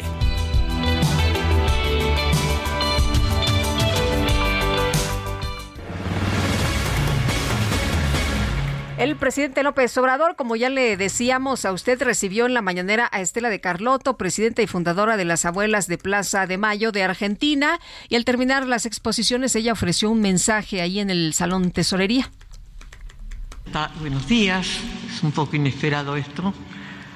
No es porque yo no hable, hablo todo el tiempo. Hace 45 años que soy parte de una lucha en la Argentina por la desaparición forzada de personas y siendo abuela, madre, tenemos esa doble tarea de búsqueda que es imposible dejar de hacerla tengo 92 años, voy a cumplir 93, pero mientras tenga un bastón o una silla y la gente vea que tengo mi cerebro lúcido, voy a seguir para que esto no vuelva a pasar. nunca más no es una palabra, es una necesidad para todos los pueblos de Latinoamérica. Y yo estoy muy agradecida con el señor presidente por haberme recibido, aceptado este, que diga unas palabras porque México para la Argentina es un país hermano, no hermanísimo. Acá han recibido exiliados para salvarles la vida. Las abuelas vinimos en esos tiempos, hace muchos años. No sé cuántas veces visité este país y acá encontramos un nieto, lo llevamos con su papá a la Argentina Y es decir, que eh, lo que está pasando en este país de bueno o de malo, porque así es la vida, también lo vivimos en la Argentina, los argentinos. Y sobre todo, y este es mi mensaje para terminar este, este pequeño saludo y agradecimiento al señor presidente, estrechemos los abrazos de toda Latinoamérica para la verdad, la memoria, la justicia y el nunca más. Muchísimas gracias. Gracias, señor presidente. Eh, el mensaje de Estela de Carlotto, presidenta y fundadora de las Abuelas de Plaza de Mayo. Tenemos un libro aquí, eh, Lupita y yo, se llama Territorios Violentos en México, el caso de Tierra Caliente, Michoacán, es del doctor Enrique Guerra Manso, a quien tenemos en la cabina del Heraldo. Doctor Guerra, gracias por estar con nosotros. Eh, nos presenta un estudio muy detallado de la violencia. Curioso, es le pone el contexto de todo el país, después se centraliza ya en Tierra Caliente de Michoacán. Cuéntenos de esta investigación, ¿cuándo la empezó? Se ve que es una investigación que se llevó bastante tiempo. Sí, gracias Sergio, gracias Lupita por Bienvenido, buenos días. Eh, sí, es una entrevista, digo, es un libro que este, tiene un trabajo bastante largo detrás. Eh, se, nota. antes escribí, debo decir, sobre los caciques en Michoacán, después sobre la primera y la segunda cristiada, y este es el tercer libro sobre Michoacán. Y realmente empezó ya con el tema de la violencia a partir de 2012. La gente me preguntaba, oye, ¿por qué la violencia en Michoacán? Como había escrito sobre el tema cercanos a, la violencia y empecé a meterme más y más y ya cuando estalló el tema de las autodefensas profundicé la investigación y desde entonces no paré hasta que salió este libro. Entonces, eh, sí, adelante. Eh, doctor, eh, en el libro se menciona que pues ha habido violencia en México, ¿no? en México todo el tiempo, ¿no? Que ha habido violencia y que parece que esto se, se repite con cierto pues lapso, pero también se menciona que pues esta violencia que, que estamos viendo allí en, en esta zona no es una violencia política como hemos visto en otras ocasiones, sino es una violencia de un origen distinto, de grupo, de, pues de, un grupo, ¿no? De grupos del crimen organizado. Em, y, cómo, cómo eh, surge esto? ¿Por qué empieza esto? Y, y, como usted nos decía, bueno, lo he estado estudiando desde 2012. Sí, es una eh, violencia que el libro plantea se enlaza con otras violencias, con otros círculos de violencia o, fases, oleadas de violencia que uno puede rastrear, por lo menos desde la Revolución Mexicana, que se conectan con la pedacería y la fragmentación social que hay en Tierra Caliente. Y este, por eso me remonto a algo lejos, para tratar de ver esas continuidades y discontinuidades de las violencias que hay en la región, que comienza con las eh, guerra civil revolucionaria de 1910, el problema del bandolerismo, después la cuestión agraria y las luchas faccionales que hay en torno a ella, después este, eh, vienen los grupos de narcotraficantes en la segunda posguerra eh, mundial y empieza el auge de, la, de los enervantes en la región y todo eso se va enlazando junto con otros elementos que yo encuentro a nivel de las relaciones interpersonales, que llamo hábitos belicosos en la región porque es una zona que creció en torno al ganado, eh, perder el ganado era este, perderlo todo, entonces la gente andaba armada, el tema del honor era muy importante y todo eso permeó las relaciones en los ejidos, en las plazas, en las cantinas, donde hubiera la gente y generó una cultura belicosa eh, que creo no ha desaparecido del todo y todos esos elementos se enlazan en la violencia que detona ahora con la llegada de los grupos del crimen organizado en su fase moderna que yo llamo la más moderna a partir de los noventas, porque antes en los, de la gente distingue entre los narcotraficantes de antes y los narcotraficantes de ahora. Eh, ¿por, qué no nos ayuda a poner en contexto a un personaje como Hipólito Mora u otros, eh, pues otros ah, organizadores de estos grupos de autodefensa como el doctor Mireles? Cuéntanos un poco de ellos, sí. Sí, sí, cómo no. Otro elemento que yo detecto en esta mirada de larga duración de este libro, que se sustenta pues en eh, archivos, este, entrevistas, sitios web, redes sociales, en fin, todo, todo lo que pude encontrar yo lo abrí. Y este, un elemento central es una tradición de vigilantismo en la región que viene desde las épocas del bandolerismo que dejó la Revolución Mexicana y que no cesaron en esa región, que es una eh, región que ha siempre ha estado poco protegida por el Estado. La cobija del Estado no ha nunca ha profundizado lo suficiente como para tener el monopolio legítimo de la violencia. Y en ese sentido la gente ha tenido que defenderse por su propia cuenta, creando grupos de autodefensa. Primero cuerpos de rurales. ¿Son legítimos estos grupos de autodefensa? ¿Han sido legítimos? Eh, en la, desde la revolución hasta los años eh, recientes hay una cosa que se conoce como cuerpos de defensa rural y estos eran legítimos porque estaban eh, vinculados a, la Secretaría de la Defensa. Y muchos de los que participan en las autodefensas son elementos de estos cuerpos rurales, pertenecieron a ella. Pero otros no, otros son gente eh, que por sí misma eh, decide la autodefensa, como en el viejo este, digamos. Doctor, nos decía usted que ah, se diferencia a los narcotraficantes del pasado y a los narcotraficantes de ahora. ¿Por qué? Porque los narcotraficantes de la segunda posguerra, los 80, eran gente estimada, gente con consenso, gente que se basaba en las relaciones personales, y que daba empleo y buenos este, eh, eh, pagos por los, eh, la droga que, le compraban a los campesinos de la región. Y en ese sentido hacían fiestas y eran para todo el pueblo, se iban a, los Estados Unidos y el cura solía bendecir la cosecha para que les fuera bien y al regreso hacían la fiesta para todos. Entonces eran gentes estimadas más que estigmatizadas. Eran figuras hasta cierto punto filantrópicas que hacían incluso obras sociales para la región ante esa ausencia que siempre ha sido estructural del Estado, no, nunca ha tenido plena, una plena infraestructura en la región, aunque cambia mucho con las cuencas del Balsas y del del Pacaltepe, pero eso genera otra conflictividad adicional que siempre deja la región con muchas convulsiones, y en ese sentido esas figuras eran, eh, digamos, centrales, eran liderazgos fuertes en la región. Pero eso no, eso cambia con la llegada de las empresas del crimen organizado que tenemos desde los 90 en adelante, sobre todo a partir de la llegada de los Zetas. Se convierten en empresas piramidales que no les importa mucho ya las redes clientelares, el quedar bien con la gente, el ser estimadas, sino más la expoliación y en ese, sentido se convierten en señores de horca y cuchillo, como los viejos caciques, que también hay una tradición muy fuerte ahí en la región, y en ese sentido es que se distinguen los, los narcotraficantes de antes y los narcotraficantes de ahora, como la gente los llama.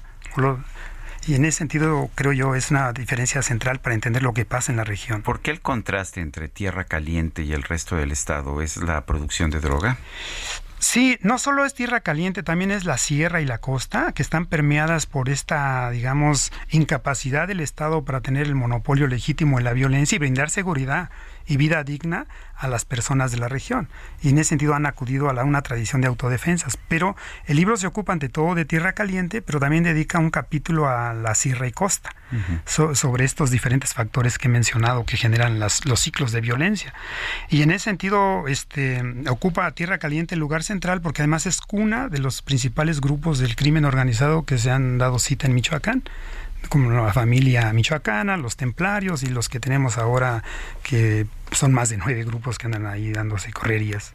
Bueno, y esto, esto impresiona muchísimo, ¿no? Porque eh, mm, vemos cómo ha ido evolucionando, pero cómo se ha ido también eh, dinamizando estos eh, grupos del crimen organizado, doctor, que actúan ahora pues de una manera muy cruel, muy violenta, que bueno, como decía usted, ya no les interesa la comunidad y el tejido social está, como usted lo explica también en el libro, muy este pues desintegrado. Sí, este, justamente creo que esa, digamos, aunque nunca ha desaparecido del todo la, los intentos de algunos grupos del crimen organizado por generar sistemas de gobernanza en la región, ha imperado su lado despótico, espoliador, y el miedo y la violencia han sido el pan nuestro de cada día para imponerse en estas zonas, en las correrías que incesantemente este, están teniendo y que se agudizaron sobre todo con la pedacería que dejó Alfredo Castillo, el comisionado para la seguridad y el desarrollo integral de Michoacán, que envió Peña Nieto, que pactó con algunos grupos del crimen organizado para detener, contener a las autodefensas, pero también para descabezar a los caballeros templarios. Y todo eso ha dejado una enorme pedacería en la región, de tal suerte que hay familias divididas, porque ahí son tantos los grupos que eh, algunos están con un grupo, ahora están con otro, y, las mismas familias tienden a, romperse en ese sentido. Por lo mismo son varias violencias que se anudan, las del grupo del crimen organizado, pero también las que hay desde abajo, en las familias, en la sociedad civil, porque hay mucho narcomenudeo y economías y mercados de la ilegalidad. Y en ese sentido, eh, digamos, si alguien le roba a otro un costal de marihuana, no puede ir al Estado a reclamar ese costal de marihuana, sino tiene que dirimirlo a lo chino con la venganza privada. Y eso genera otras, otro piso de violencias que se enlazan con las demás. Doctor, ¿ve alguna solución, alguna forma de reconstituir el Estado? Sí, yo creo que el libro cierra con esta este, idea, con esta pregunta y responde que el Estado, como han mostrado hasta ahora los operativos que van y vienen, no ha podido solo y no podrá solo el Estado. Eh, por más operativos que vayan y vengan, necesita del apoyo de la sociedad civil. Y la sociedad civil no puede sola tampoco, necesita del Estado, necesitan darse la mano ambos, porque además las causas de la violencia, como intenta mostrar el libro, son multifactoriales. Y en ese sentido tienen que ser de manera una respuesta multifactorial también, que venga desde el Estado, sí, con esa obligación que tiene de brindar seguridad y vida digna, pero también eh, necesita de las redes moleculares de la sociedad civil que conocen bien la región, que saben quiénes son los malandros y que pueden ayudar mucho a romper eh, esos círculos de violencia, pero también a desnarcotizar el tejido social. Doctor Enrique Guerra Manso, sociólogo, autor de Territorios Violentos en México, el caso de Tierra Caliente, Michoacán. Gracias por invitarnos a leer este libro. Gracias a ustedes, Lupita, Sergio. Gracias, doctor. Muy buenos días. Buenos días. Son las 8 de la mañana con 54 minutos, 8 con 54. Vamos a una pausa y regresamos. Les recuerdo nuestro número de WhatsApp es el 55 2010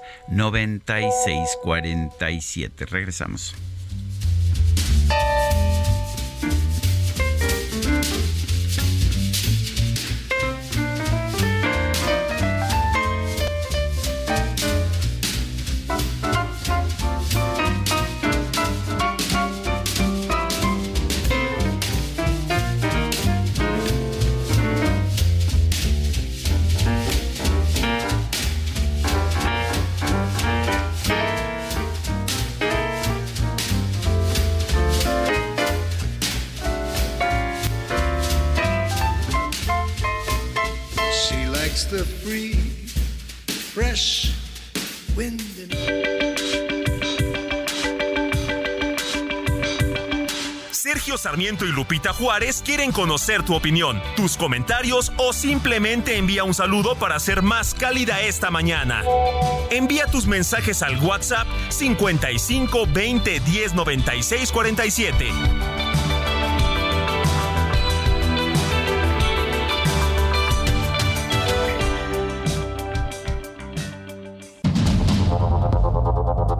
Continuamos con Sergio Sarmiento y Lupita Juárez por el Heraldo Radio.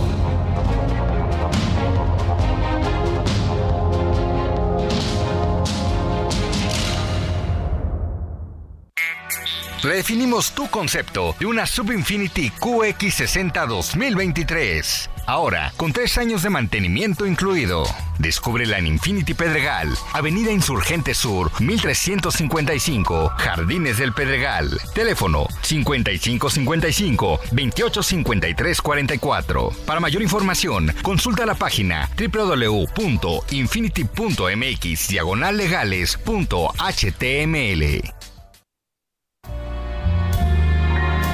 My heart is sad and lonely. For you I sigh, for you, dear, only. Why haven't you seen it? I'm all for you, body and soul. I spend my days in a hunger and wondering why it's you're running. I tell you, I mean it. I'm all for you, body and soul.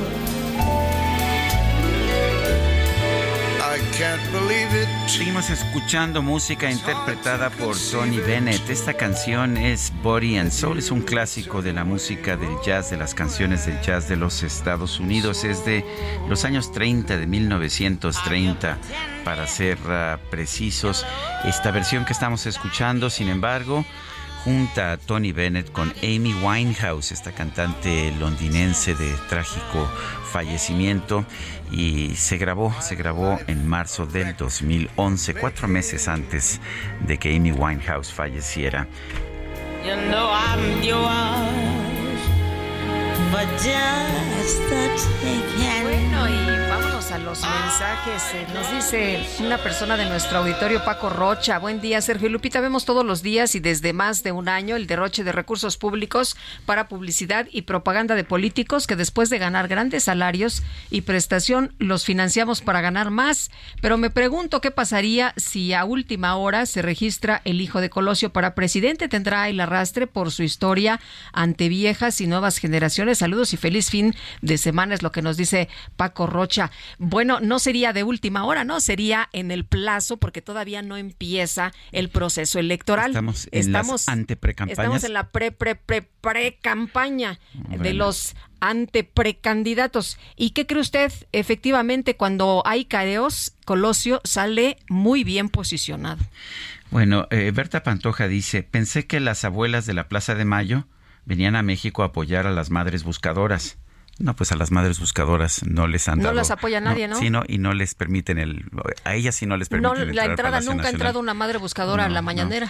No, si vienes de Argentina sí, pero si vienes de México, pues, pues no, por supuesto, ¿no? Y hasta además hasta la invitó a, a- a dar un breve mensaje, ¿no? Así A dar es. unas breves palabras. Sí, no, pero no, no vinieron las madres o las abuelas de la Plaza de Mayo, no vinieron a apoyar a las madres buscadoras mexicanas, ¿no?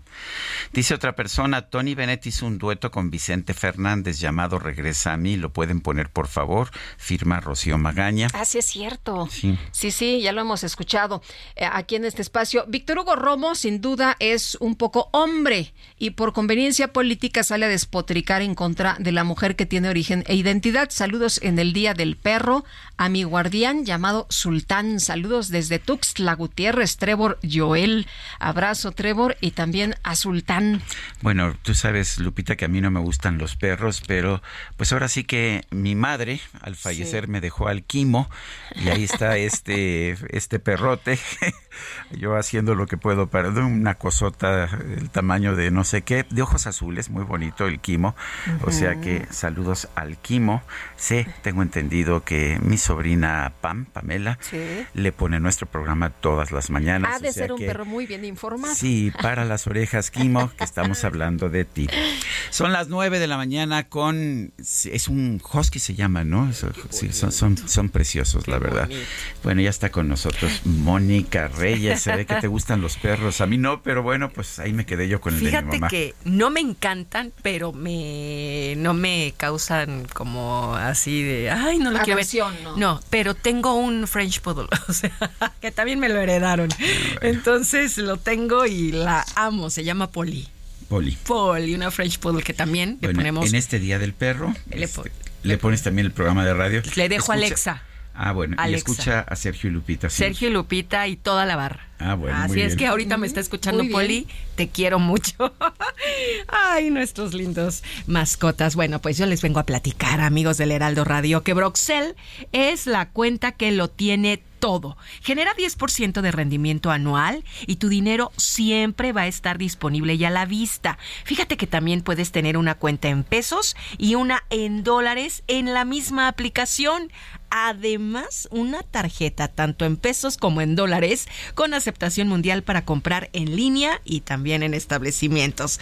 Yo te invito a que mandes y recibas dinero de cualquier banco directo a tu cuenta en tu celular. Regístrate en broxel.com porque recuerda, con Broxel, tú cuentas, tú mandas. Muchas gracias. Gracias.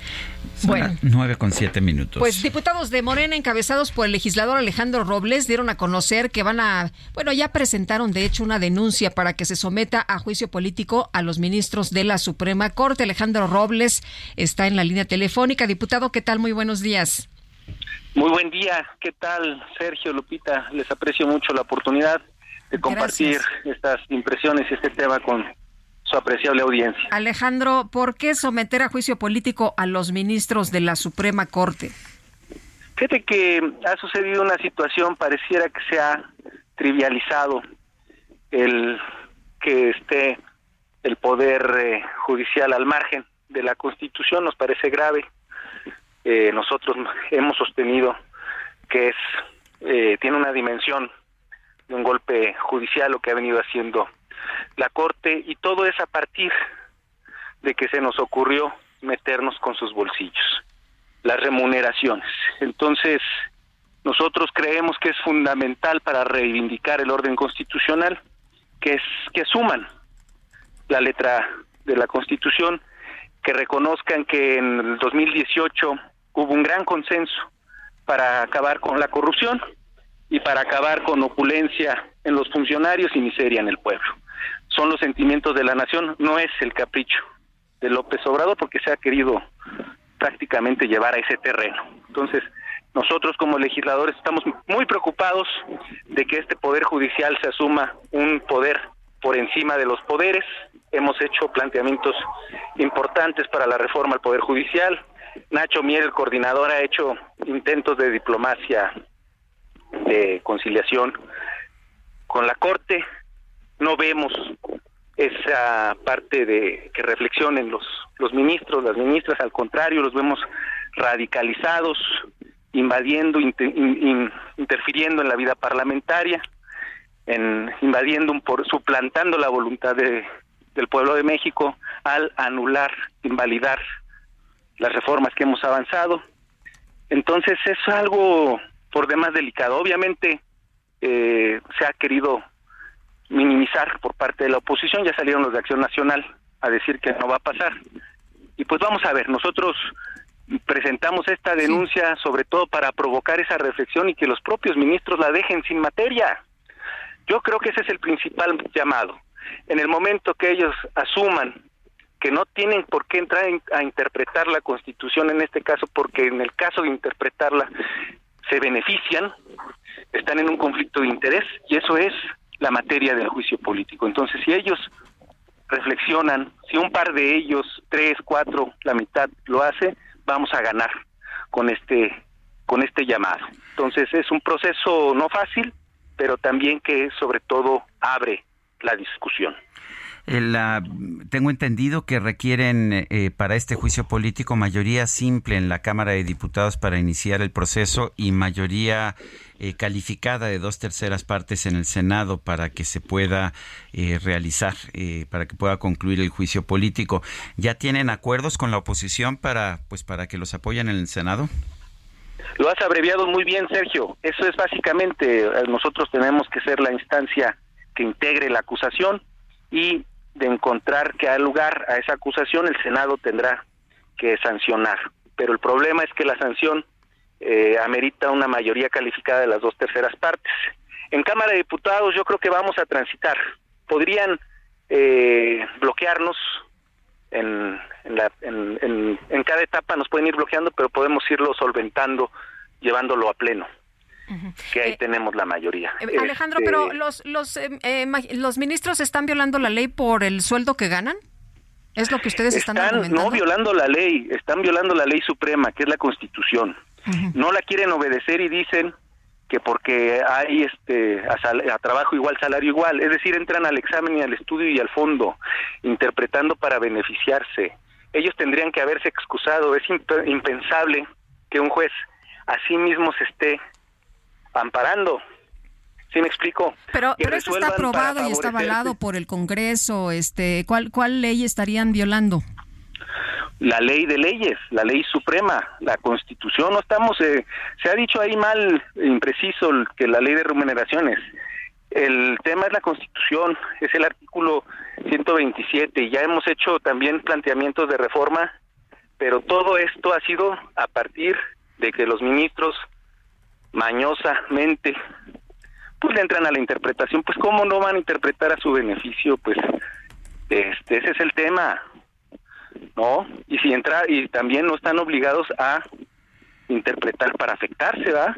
por eso están, entendido por eso deberían. Que ellos han señalado que, que nadie debe ganar más que el presidente, pero que hay que considerar todos los ingresos del presidente y no nada más el sueldo. Esa es este, la fuente de, la, que... Loret de Mola. El, el presidente de la República no gana más de 120 mil pesos.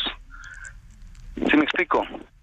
Mm, y además, ellos sus 300 mil pesos son libres de polvo y paja. Yo te pregunto a ti, Sergio, si a ti te dan aparte tu gasolina, tus alimentos, tu internet, eh, o sea, es una Oye, pero, pero el presidente recibe aparte los alimentos, la gasolina, el internet, los viajes, las camionetas.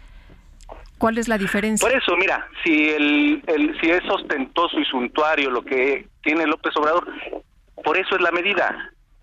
Que se lo pongan a que se ajusten. Mira, nosotros nos ajustamos en la Cámara de Diputados. El servicio público también hizo lo propio.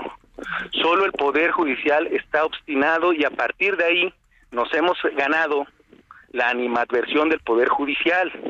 Pero es que no somos los diputados los tercos, no es López Obrador, no es la transformación, es la voluntad del pueblo de México. López Obrador no ganó con más del 50% de los votos porque está guapo o porque pues no, ganó precisamente por los principios que él postula y abandera. Oye, por cierto que el, que el, artículo 127 estoy eh, revisando, no lo voy a leer todo, pero en una parte dice, recibirán una remuneración adecuada e irrenunciable por el desempeño de su función, empleo, cargo o comisión que deberá ser proporcional a sus responsabilidades y en esta parte dice adecuada e irrenunciable. No estamos pidiendo que renuncie, síguete a la siguiente fracción Estamos pidiendo que no supere lo que gana el presidente de la República. Lo que sé es que a Andrés Manuel se le ocurrió bajarse el salario cuando llegó. ¿Sí me explico? Fue, una ocurrencia. Y eso es la parte que ellos no quieren leer. ¿Sí me explico, este Sergio? Bueno.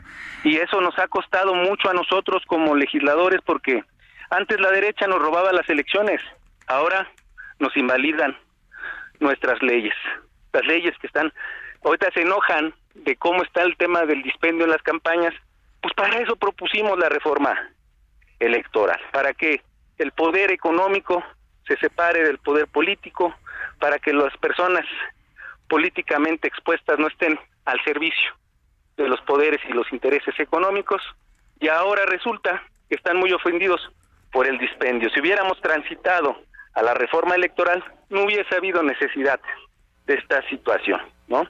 Entonces vamos a estar trabajando en los postulados que el pueblo nos está demandando y, lamentamos mucho que se sientan ofendidos y comprendemos la actitud. Mira, aquí el único delincuente que tenemos en la Cámara de Diputados es quien está distrayendo recursos para, para favorecer su candidatura, que es Santiago Krill Miranda.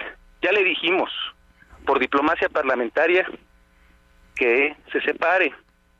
Si le dimos al día de hoy, hoy es viernes ya, si, si hoy no se separa de la presidencia de la mesa, el lunes estamos presentando la denuncia porque no es justo que esté ejerciendo el presupuesto de la Cámara mientras anda de candidato. Entonces eso lo vamos a nosotros a hacer saber a las autoridades porque nosotros no vamos a permitir que se esté utilizando los poderes para beneficio de nadie. Muy bien. Los poderes pues, del Estado. Alejandro, gracias por tomar nuestra llamada. No, al contrario, yo a ustedes porque hay mucho clasismo en redes sociales, mucho racismo, mucha desinformación y yo te aprecio mucho la oportunidad de estarles dando lo que está sucediendo, el verdadero, eh, la verdadera sustancia que se está debatiendo en la arena parlamentaria. Oye, este Alejandro, por cierto que Santiago Krill también se queja, ¿no? De que hay mucho clasismo y mucho racismo. ¿Quién? Santiago Krill. Ah, Santiago, sí, pues está como Quinas que tiene ojos azules y sangre azul también. Bueno, Bonito fin de semana, Sergio. Lupita. Hasta luego, Alejandro. Alejandro Robles, diputado federal por Morena. Son las 9 de la mañana con 16 minutos y vámonos a la micro deportiva. Las chicas son bonitas. Claro que sí. Pero como que el ambiente está como aburrido.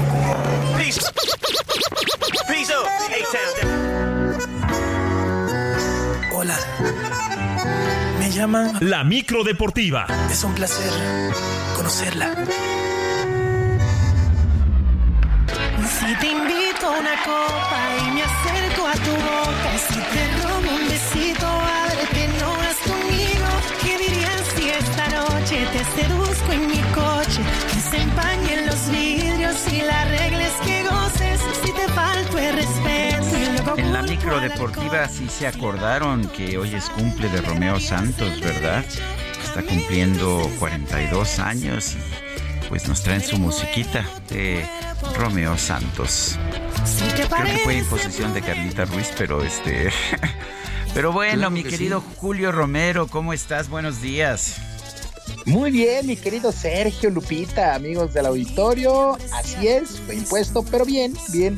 Ya sabe, eh, bien impuesto. que el día de hoy sí, que puede subirse a la micro, no paga pasaje, puede darse las vueltas que quiera. Y así de cadenciosos llegamos al viernes, lo logramos, llegamos a la otra orilla. Por fin es viernes y muchísima información, muchísima lámina que aventar el día de hoy todo listo para que se ponga en marcha la League's Cup que enfrenta equipos de la MLS con equipos de la Liga MX. La actividad se pone en marcha a las 6 de la tarde con el equipo de el Portland City enfrentando al Dinamo. A la misma hora, en uno de los duelos más esperados de este verano, el Inter de Miami estará recibiendo al Cruz Azul con el posible debut del argentino Lionel Messi. Previo a este compromiso, el técnico de Cruz Azul, Ricardo El Tuca Ferretti, aseguró que no han preparado nada especial para este compromiso, ya que van a enfrentar a un equipo y no solamente a un jugador. Cruz Azul es de las, una de las cuatro grandes del fútbol mexicano. Entonces, yo creo que también tenemos un estatus y merecemos un respeto, la verdad. Y Miami también es un equipo importante dentro de la MLS. O sea, no es un jugador, no es solo Carlos, no es solo Messi, es una institución. Y todos también nos merecemos un cierto respeto. Hay personas que se aman, el amor tiene que vencer. Es el enfrentamiento entre los últimos lugares de ambas ligas. Por su parte, en el Inter de Miami, que lo dirige un viejo conocido del fútbol mexicano como Gerardo Martino, pues hay que recordarlo, él fracasó al frente del tricolor. El propio estratega admitió que se equivocó en su paso por nuestro país y que por esos errores ahora dirige en los Estados Unidos. No, no tengo mucho derecho a hablar de, de la selección mexicana. Eh, de todas maneras, este, tampoco eh, hubiese sido lógico tener la posibilidad de renovar. Eh, lo que se hizo finalmente estuvo mal hecho y, había que salirse.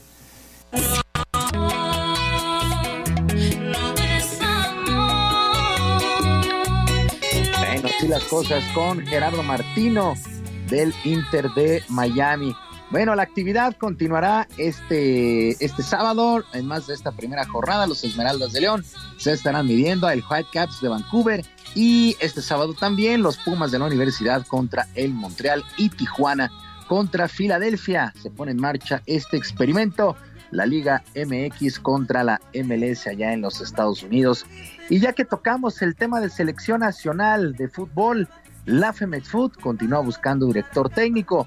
Uno de los hombres que más ha sonado para llegar al banquillo nacional es el de Ignacio Ambriz, quien actualmente está al frente de los Diablos Rojos del Toluca. El timonel se dijo agradecido, pero de alguna forma prefiere la continuidad de Jaime Lozano, quien entró como interino para ganar la Copa Oro.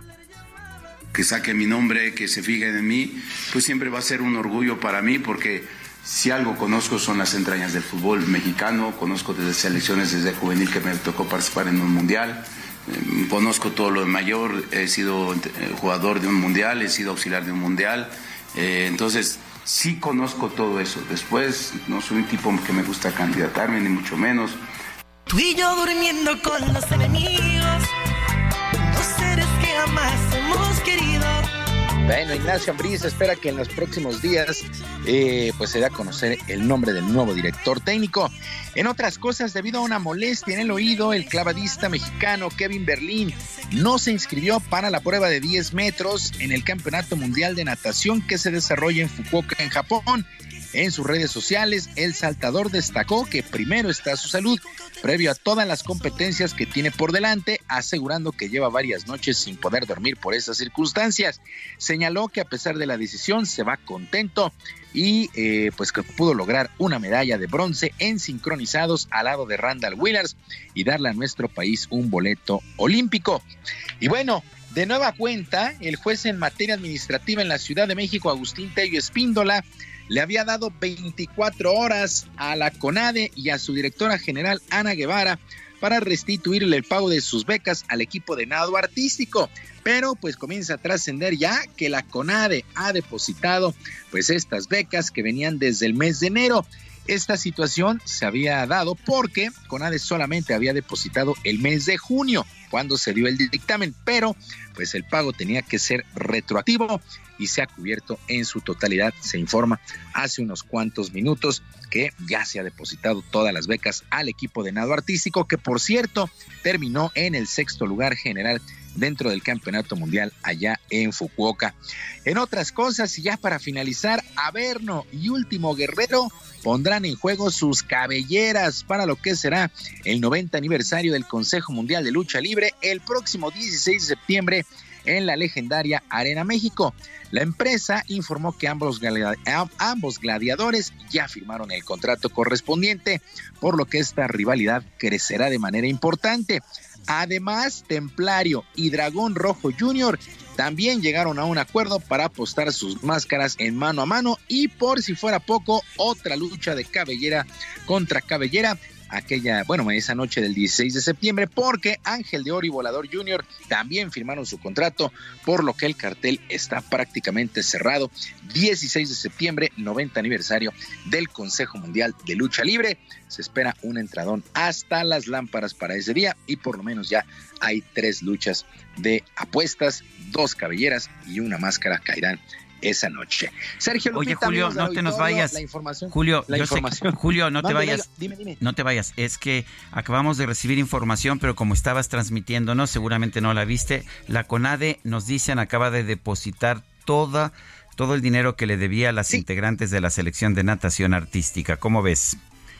Sí, justamente comentaba eso, que ah, eh, pues el, el, sí, el juez, el juez había dictaminado que se pagara todo, pero Agustín Tello Espíndola, quien es eh, juez en materia administrativa, se había depositado solamente el mes de junio. La, cuando se dio esta determinación, el día de ayer le habían dado plazo de 24 horas a la CONADE, que efectivamente acaba ya de depositar esta cuestión que es retroactiva hasta el mes de enero, bueno, que venía desde el mes de enero,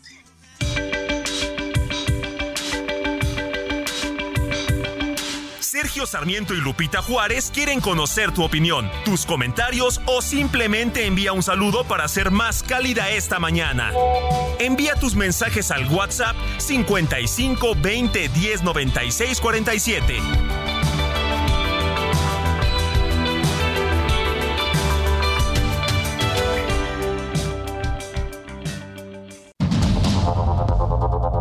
Continuamos con Sergio Sarmiento y Lupita Juárez por el Heraldo Radio.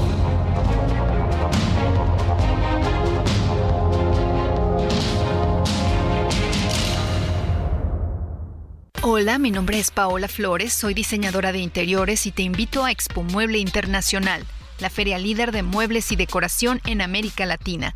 La cita es del 16 al 19 de agosto en Expo Guadalajara y con más de 400 expositores encontrarás la mejor calidad y diseño en todo tipo de mobiliario, mueble residencial, exteriores, infantil, de madera, tapizados, todo. El evento no tiene costo, regístrate en expomuebleinternacional.com.mx.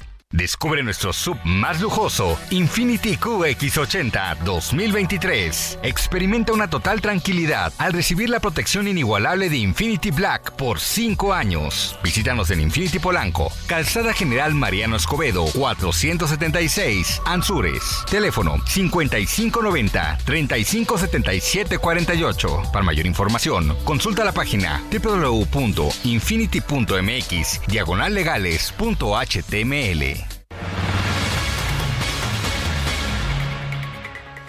Son las 9 con 32 minutos. Después de el tercer requerimiento de un juez, la CONADE finalmente pagó al equipo de nado artístico todo lo que le debía por las becas de enero a julio. Luis Jiménez es abogado especialista en materia deportiva, es quien interpuso el recurso de las atletas. Eh, licenciado Jiménez, ¿ya se recibió todo el dinero? ¿Qué tal? Buenos días, Sergio. Sí, eh, el día de hoy les fue depositado eh, bueno, CONADE había hecho cumplimientos parciales de la sentencia interlocutoria. Había primero pagado el mes de junio, después había pagado julio evidentemente nos inconformamos respecto a ese procedimiento y el día de hoy ha liquidado ya lo correspondiente a enero de enero a mayo de 2023, por lo que eh, hasta el momento está cumplida la sentencia de la suspensión definitiva dictada por el juez. Eh, abogado, por lo pronto entonces ya se soluciona esta eh, petición que se había hecho. Eh, las pues las nadadoras habían estado batallando, habían estado incluso pidiendo dinero para poder hacer sus actividades. Así es, bueno, se, cumple parcialmente porque ahora vamos al fondo de la controversia, el, que el juez determine si la, el, el procedimiento es legal o ilegal y eso evidentemente derivado de esa sentencia pues va a repercutir en otros casos. A ver, perdón, lo, lo, lo perdimos. Eh, ¿Nos escucha, abogado?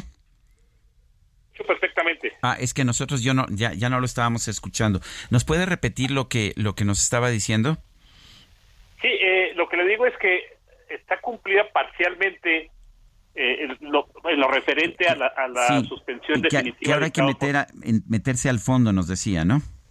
Exactamente, hay que revisar el fondo y dependiendo de la terminación del juez, si la acción de CONADE fue ilegal o fue legal, eh, entonces ahí podríamos partir sobre, sobre otros casos que, podrían beneficiar esta sentencia.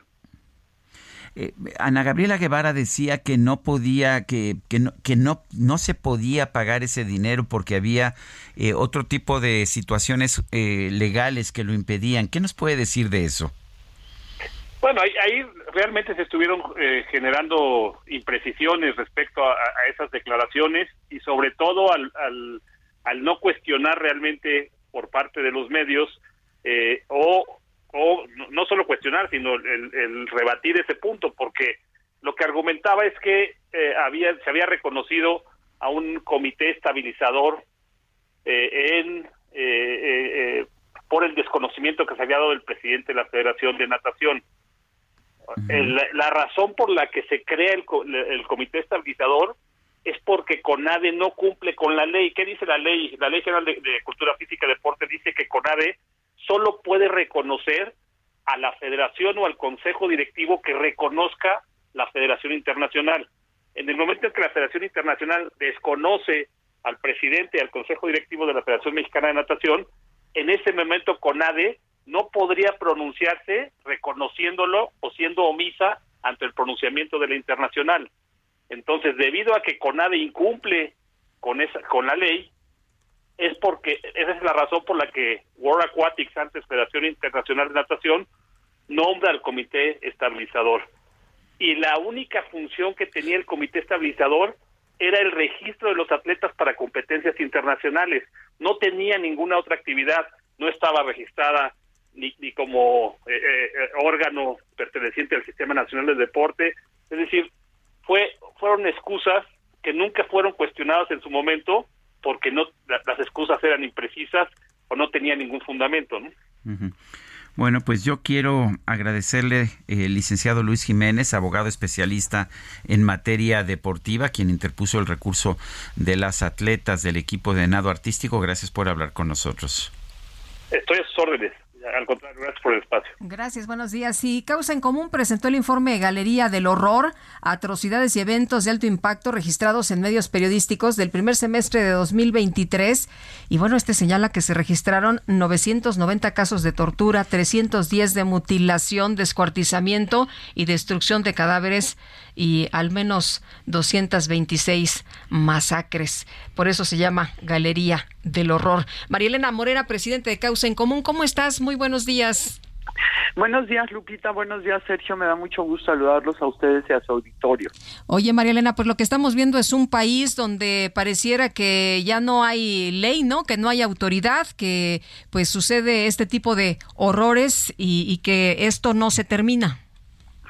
Exacto, y además, o sea, además de la gran impunidad en la que estamos, pues también hay un grado de deshumanización terrible entre la población, porque vemos crímenes que sí son atribuibles al crimen organizado, sin embargo vemos otros crímenes también atroces que son atribuibles a personas pues que nosotros podríamos decir comunes y corrientes eh, que no necesariamente tienen que estar vinculadas a ningún a ningún grupo criminal y sin embargo cometen atrocidades terribles eh, vemos mutilaciones de niños, este, violaciones a niñas en las que terminan eh, muertas.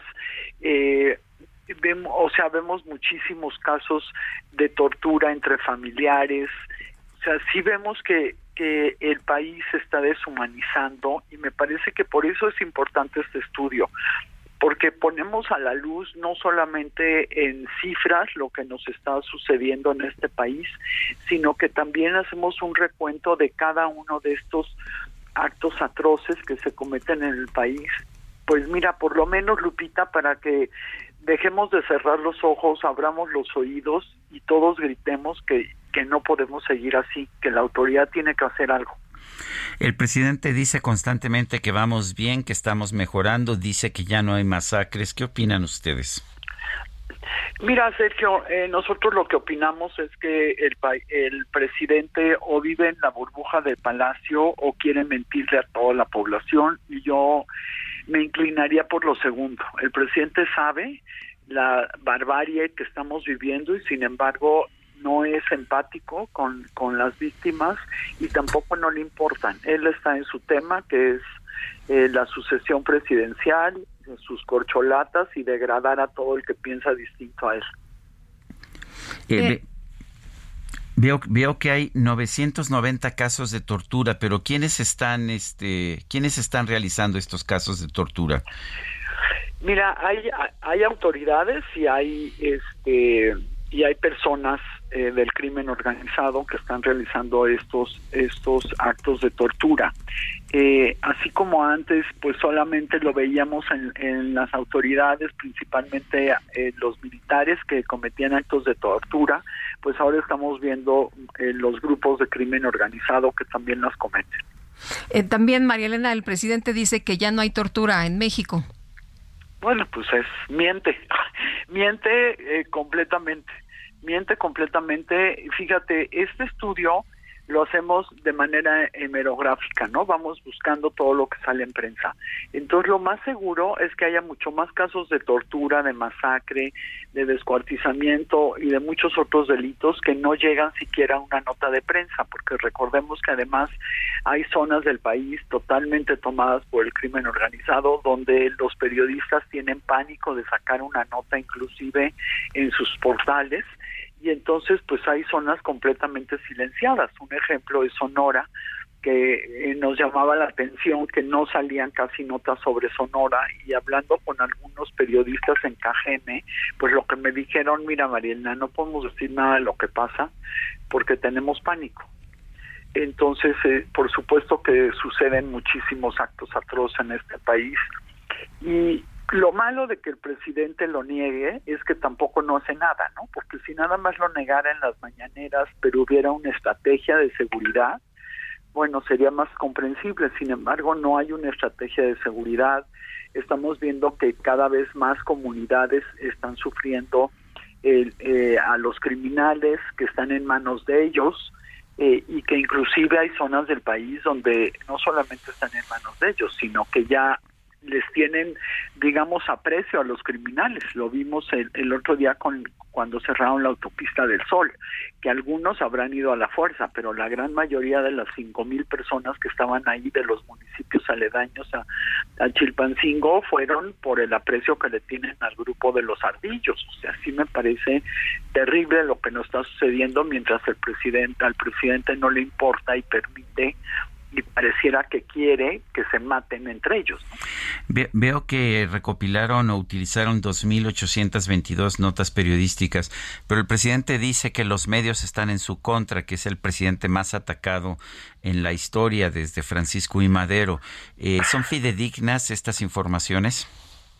Mira, eh, muchas gracias por la pregunta, Sergio. Eh, puede meterse de tu audiencia a ver la página de Causa en Común, que es eh, causaencomún.org.mx, y ahí viene cada una de las notas atroces eh, con la ilustración de, de dónde sacamos la nota.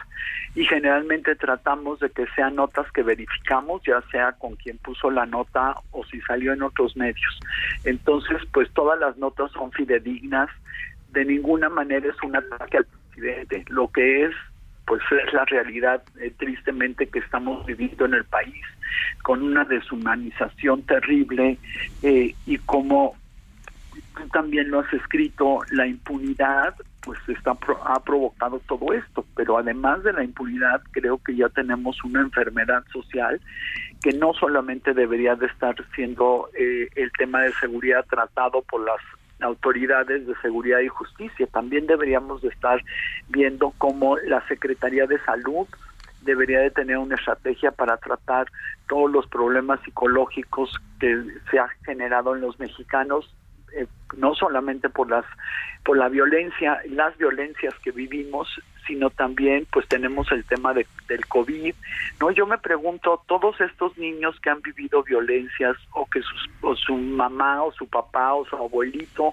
murió en el covid bueno pues no pueden tener una vida igual de feliz que un niño que no ha vivido eso entonces sí creo que además de de hablar de temas de seguridad y justicia sí tenemos que hablar de temas de salud, que se, que, que se atienda a la gente, no hay capacidad en México para atender todo lo que está sucediendo y muchas veces una persona que ha sufrido eh, un delito en sí mismo o cerca de, ella, lo que necesita es poder platicar con alguien que sea empático y, y, que, y que la pueda escuchar. Y en este momento pues no tenemos eso. Muy bien, pues María Elena, muchas gracias por platicar con nosotros. Muy buen día.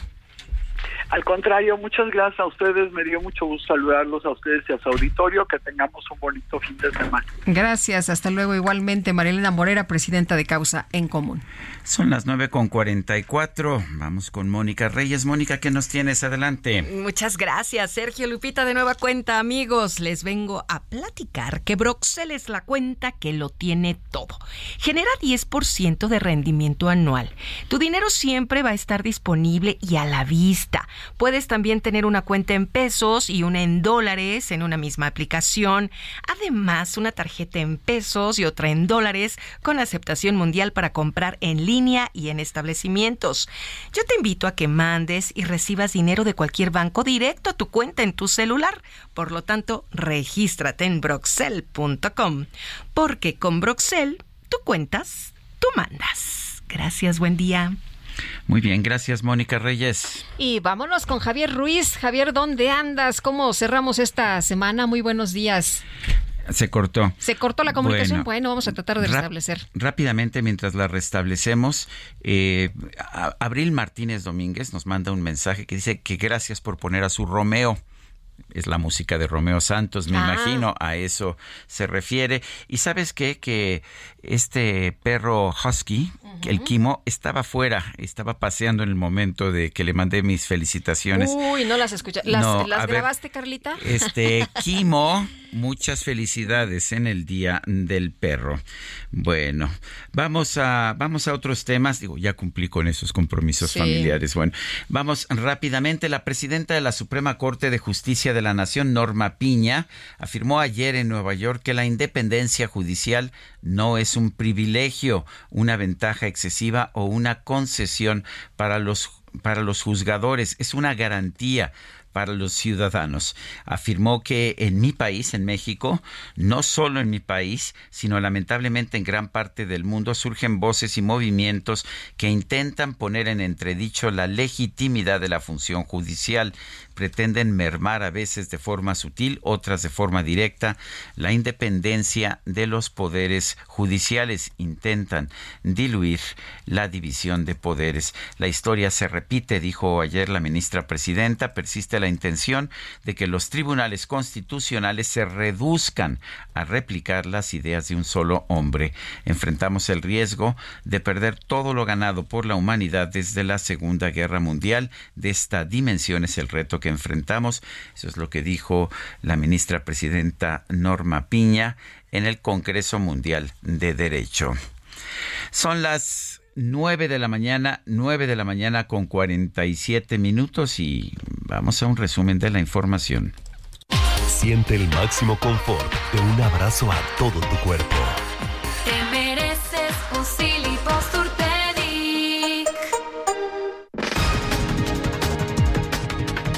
El presidente López Obrador consideró justo que Pemex pida 30 millones de dólares a Emilio Lozoya como reparación del daño por el caso agronitrogenados, luego de que los abogados del detenido acusaron que se trataba de una extorsión. Bueno, es eh, normal ¿no? que esto suceda. Yo eh, pienso que Pemex y la Fiscalía están actuando bien y que considero justa la cantidad de reparación del daño porque no es una extorsión, es que si se revisa el daño causado al erario público, fue mucho. Bueno, y en el Heraldo Radio, Alejandro Robles, diputado federal por Morena, aseguró que los ministros interpretan mañosamente la Constitución para no apegarse a los principios de austeridad republicana del gobierno.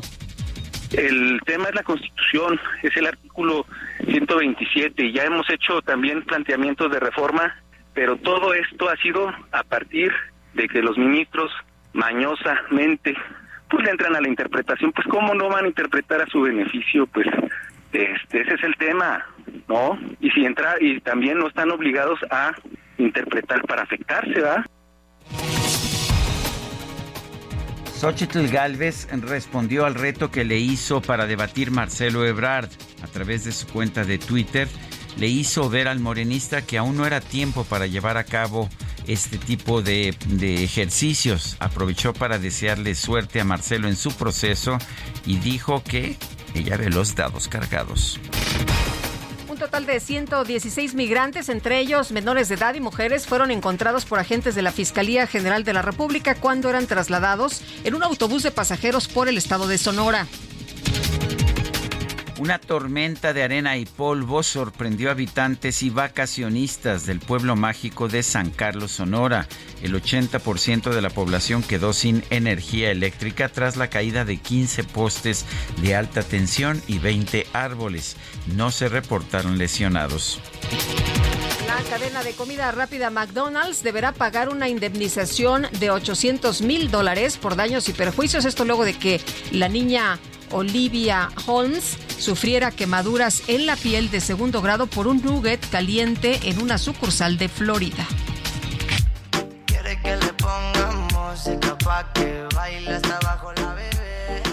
El expresidente de los Estados Unidos, Barack Obama, ha convertido en una tradición compartir una playlist con sus canciones favoritas para la temporada veraniega. Este año varios artistas hispanos entraron en la lista de 42 canciones. El expresidente incluyó La Bebé del mexicano Peso Pluma y Vampiros de la española Rosalía, junto al puertorriqueño Raúl Alejandro.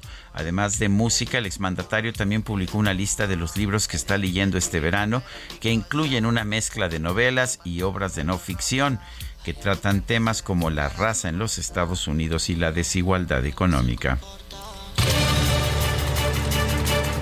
Y regresamos con Javier Ruiz. Javier, cuéntanos. Hola Lupita, Sergio, ¿qué tal? Excelente mañana. Pues Lupita, en el Día Mundial del Perro, pues Zeus, un perro eh, pues joven, afortunadamente fue asesinado de tres balazos. Esto ocurre en el eje central Lázaro Cárdenas al cruce con el eje 2 Norte. Pues eh, su dueño, una persona que vivía en una sucursal bancaria abandonada, pues aparentemente se hizo de palabras con un sujeto, esta persona saca un arma de fuego y le dispara en tres ocasiones a esta mascota identificada como Zeus. De eso se monta un operativo en la zona de la ronda, en las unidades, y logran detener a dos sujetos, aparentemente a la persona que le disparó pues a este perro. Lo que se desconoce el motivo y por qué inició pues esta discusión o si quisieron eh, robarle alguna pertenencia. El hecho es que desafortunadamente pues fallece este perrito. En estos momentos hay intensa moción de equipos policíacos, principalmente en la calle de la Ronda hay una unidad habitacional donde pues eh, algunos elementos de la Secretaría de Seguridad Ciudadana continúan recorriendo. La zona está acordonada aquí en el eje central, en espera únicamente que lleguen pues, los servicios periciales para que también retiren el cuerpo pues de deseos y también recaben las pesquisas originales porque hay muchos eh, disparos de arma de fuego en este punto. De momento, eh, Lupita Sergio, el reporte que tenemos. Bueno, qué mal. Muy eh, gracias por la información, Javier. Estamos atentos. Buenos días. Bueno, muy triste este reporte. Claro, por supuesto, sí, en el Día del Perro. Bueno, vamos con Israel Lorenzana, nos tiene información. Adelante, Israel. Sergio, muchísimas gracias. Nosotros tenemos información en materia vehicular a través de la zona del eje 5 Norte en su tramo San Juan de Aragón. Ya presenta asentamientos considerables para nuestros amigos que van con dirección hacia la avenida 412, hacia la zona de la avenida 608. Hay que anticipar su paso por varios minutos. La alternativa para nuestros amigos es utilizar Loreto Favela. Esto con dirección hacia la zona del circuito interior puede ser una buena opción. El sentido opuesto a través del eje 5 Norte, sin ningún problema, solo algunos asentamientos a la altura de Gran Canal. Pues eh, Sergio Lupita, la información que les tengo. Muy bien, gracias Israel. Hasta luego. Bueno, Esteban Moctezuma, embajador de México en Estados Unidos, informó que se analiza una demanda en Estados Unidos después de que en Texas se colocaron boyas con alambres en el río Bravo para impedir el paso de los migrantes. Noemí Gutiérrez, ¿qué tal? Sergio Lupita, muy buenos días. Comentarles que el embajador de México en Estados Unidos, Esteban Moctezuma Barragán, informó que se analiza una demanda para Estados Unidos luego de que en Texas se colocaron boyas con alambres de púas y navajas en el río Bravo para impedir el paso de los migrantes. En su cuenta de Twitter señaló que se revisan las implicaciones y el impacto en la seguridad de los migrantes en el marco del Tratado de Aguas firmados entre ambos países. Textual escribió, la colocación de boyas con alambres de púas y navajas en parte del cauce del río Bravo es violatorio de los acuerdos entre México y Estados Unidos. El embajador Esteban Moctezuma estuvo acompañado de Adriana Reséndiz de la Comisión Internacional de Límites y Aguas entre México y Estados Unidos de la parte mexicana. También de Vivian Juárez, cónsul de México en Eagle Pass, Texas, así como personal de la Embajada de México en ese país. Recordemos que el 17 de julio el presidente López Obrador llamó a los paisanos que viven en Estados Unidos a que no voten por los republicanos y señaló que son acciones publicitarias muy vulgares la que está poniendo en marcha el gobernador de Texas, Greg Abbott. Dijo que no tenía conocimiento que Alicia Bárcena, secretaria de Relaciones Exteriores designada, mandó una nota diplomática a Estados Unidos el 26 de junio por ese motivo. Sergio Lupita, la información que les tengo. Muy bien, pues Noemí, muchas gracias, muy buenos días. ¿Y qué crees, Lupita? Se nos acabó el tiempo. Vámonos entonces, que la pasen todos muy bien, disfruten este día y gocen mucho su fin de semana. Feliz viernes. Hasta mañana, hasta el lunes, gracias de todo corazón. I've got you deep in the heart of me. You're so deep in my heart,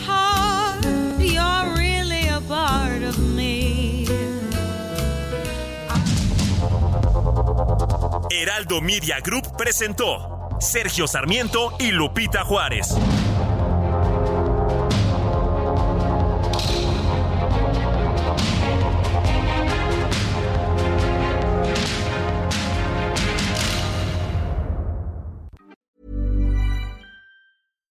Hi, I'm Daniel, founder of Pretty Litter. Cats and cat owners deserve better than any old fashioned litter. That's why I teamed up with scientists and veterinarians to create Pretty Litter. Its innovative crystal formula has superior odor control and weighs up to 80% less than clay litter. Pretty Litter even monitors health by changing colors to help detect early signs of potential illness. It's the world's smartest kitty litter. Go to prettylitter.com and use code ACAST for 20% off your first order and a free cat toy. Terms and conditions apply. See site for details.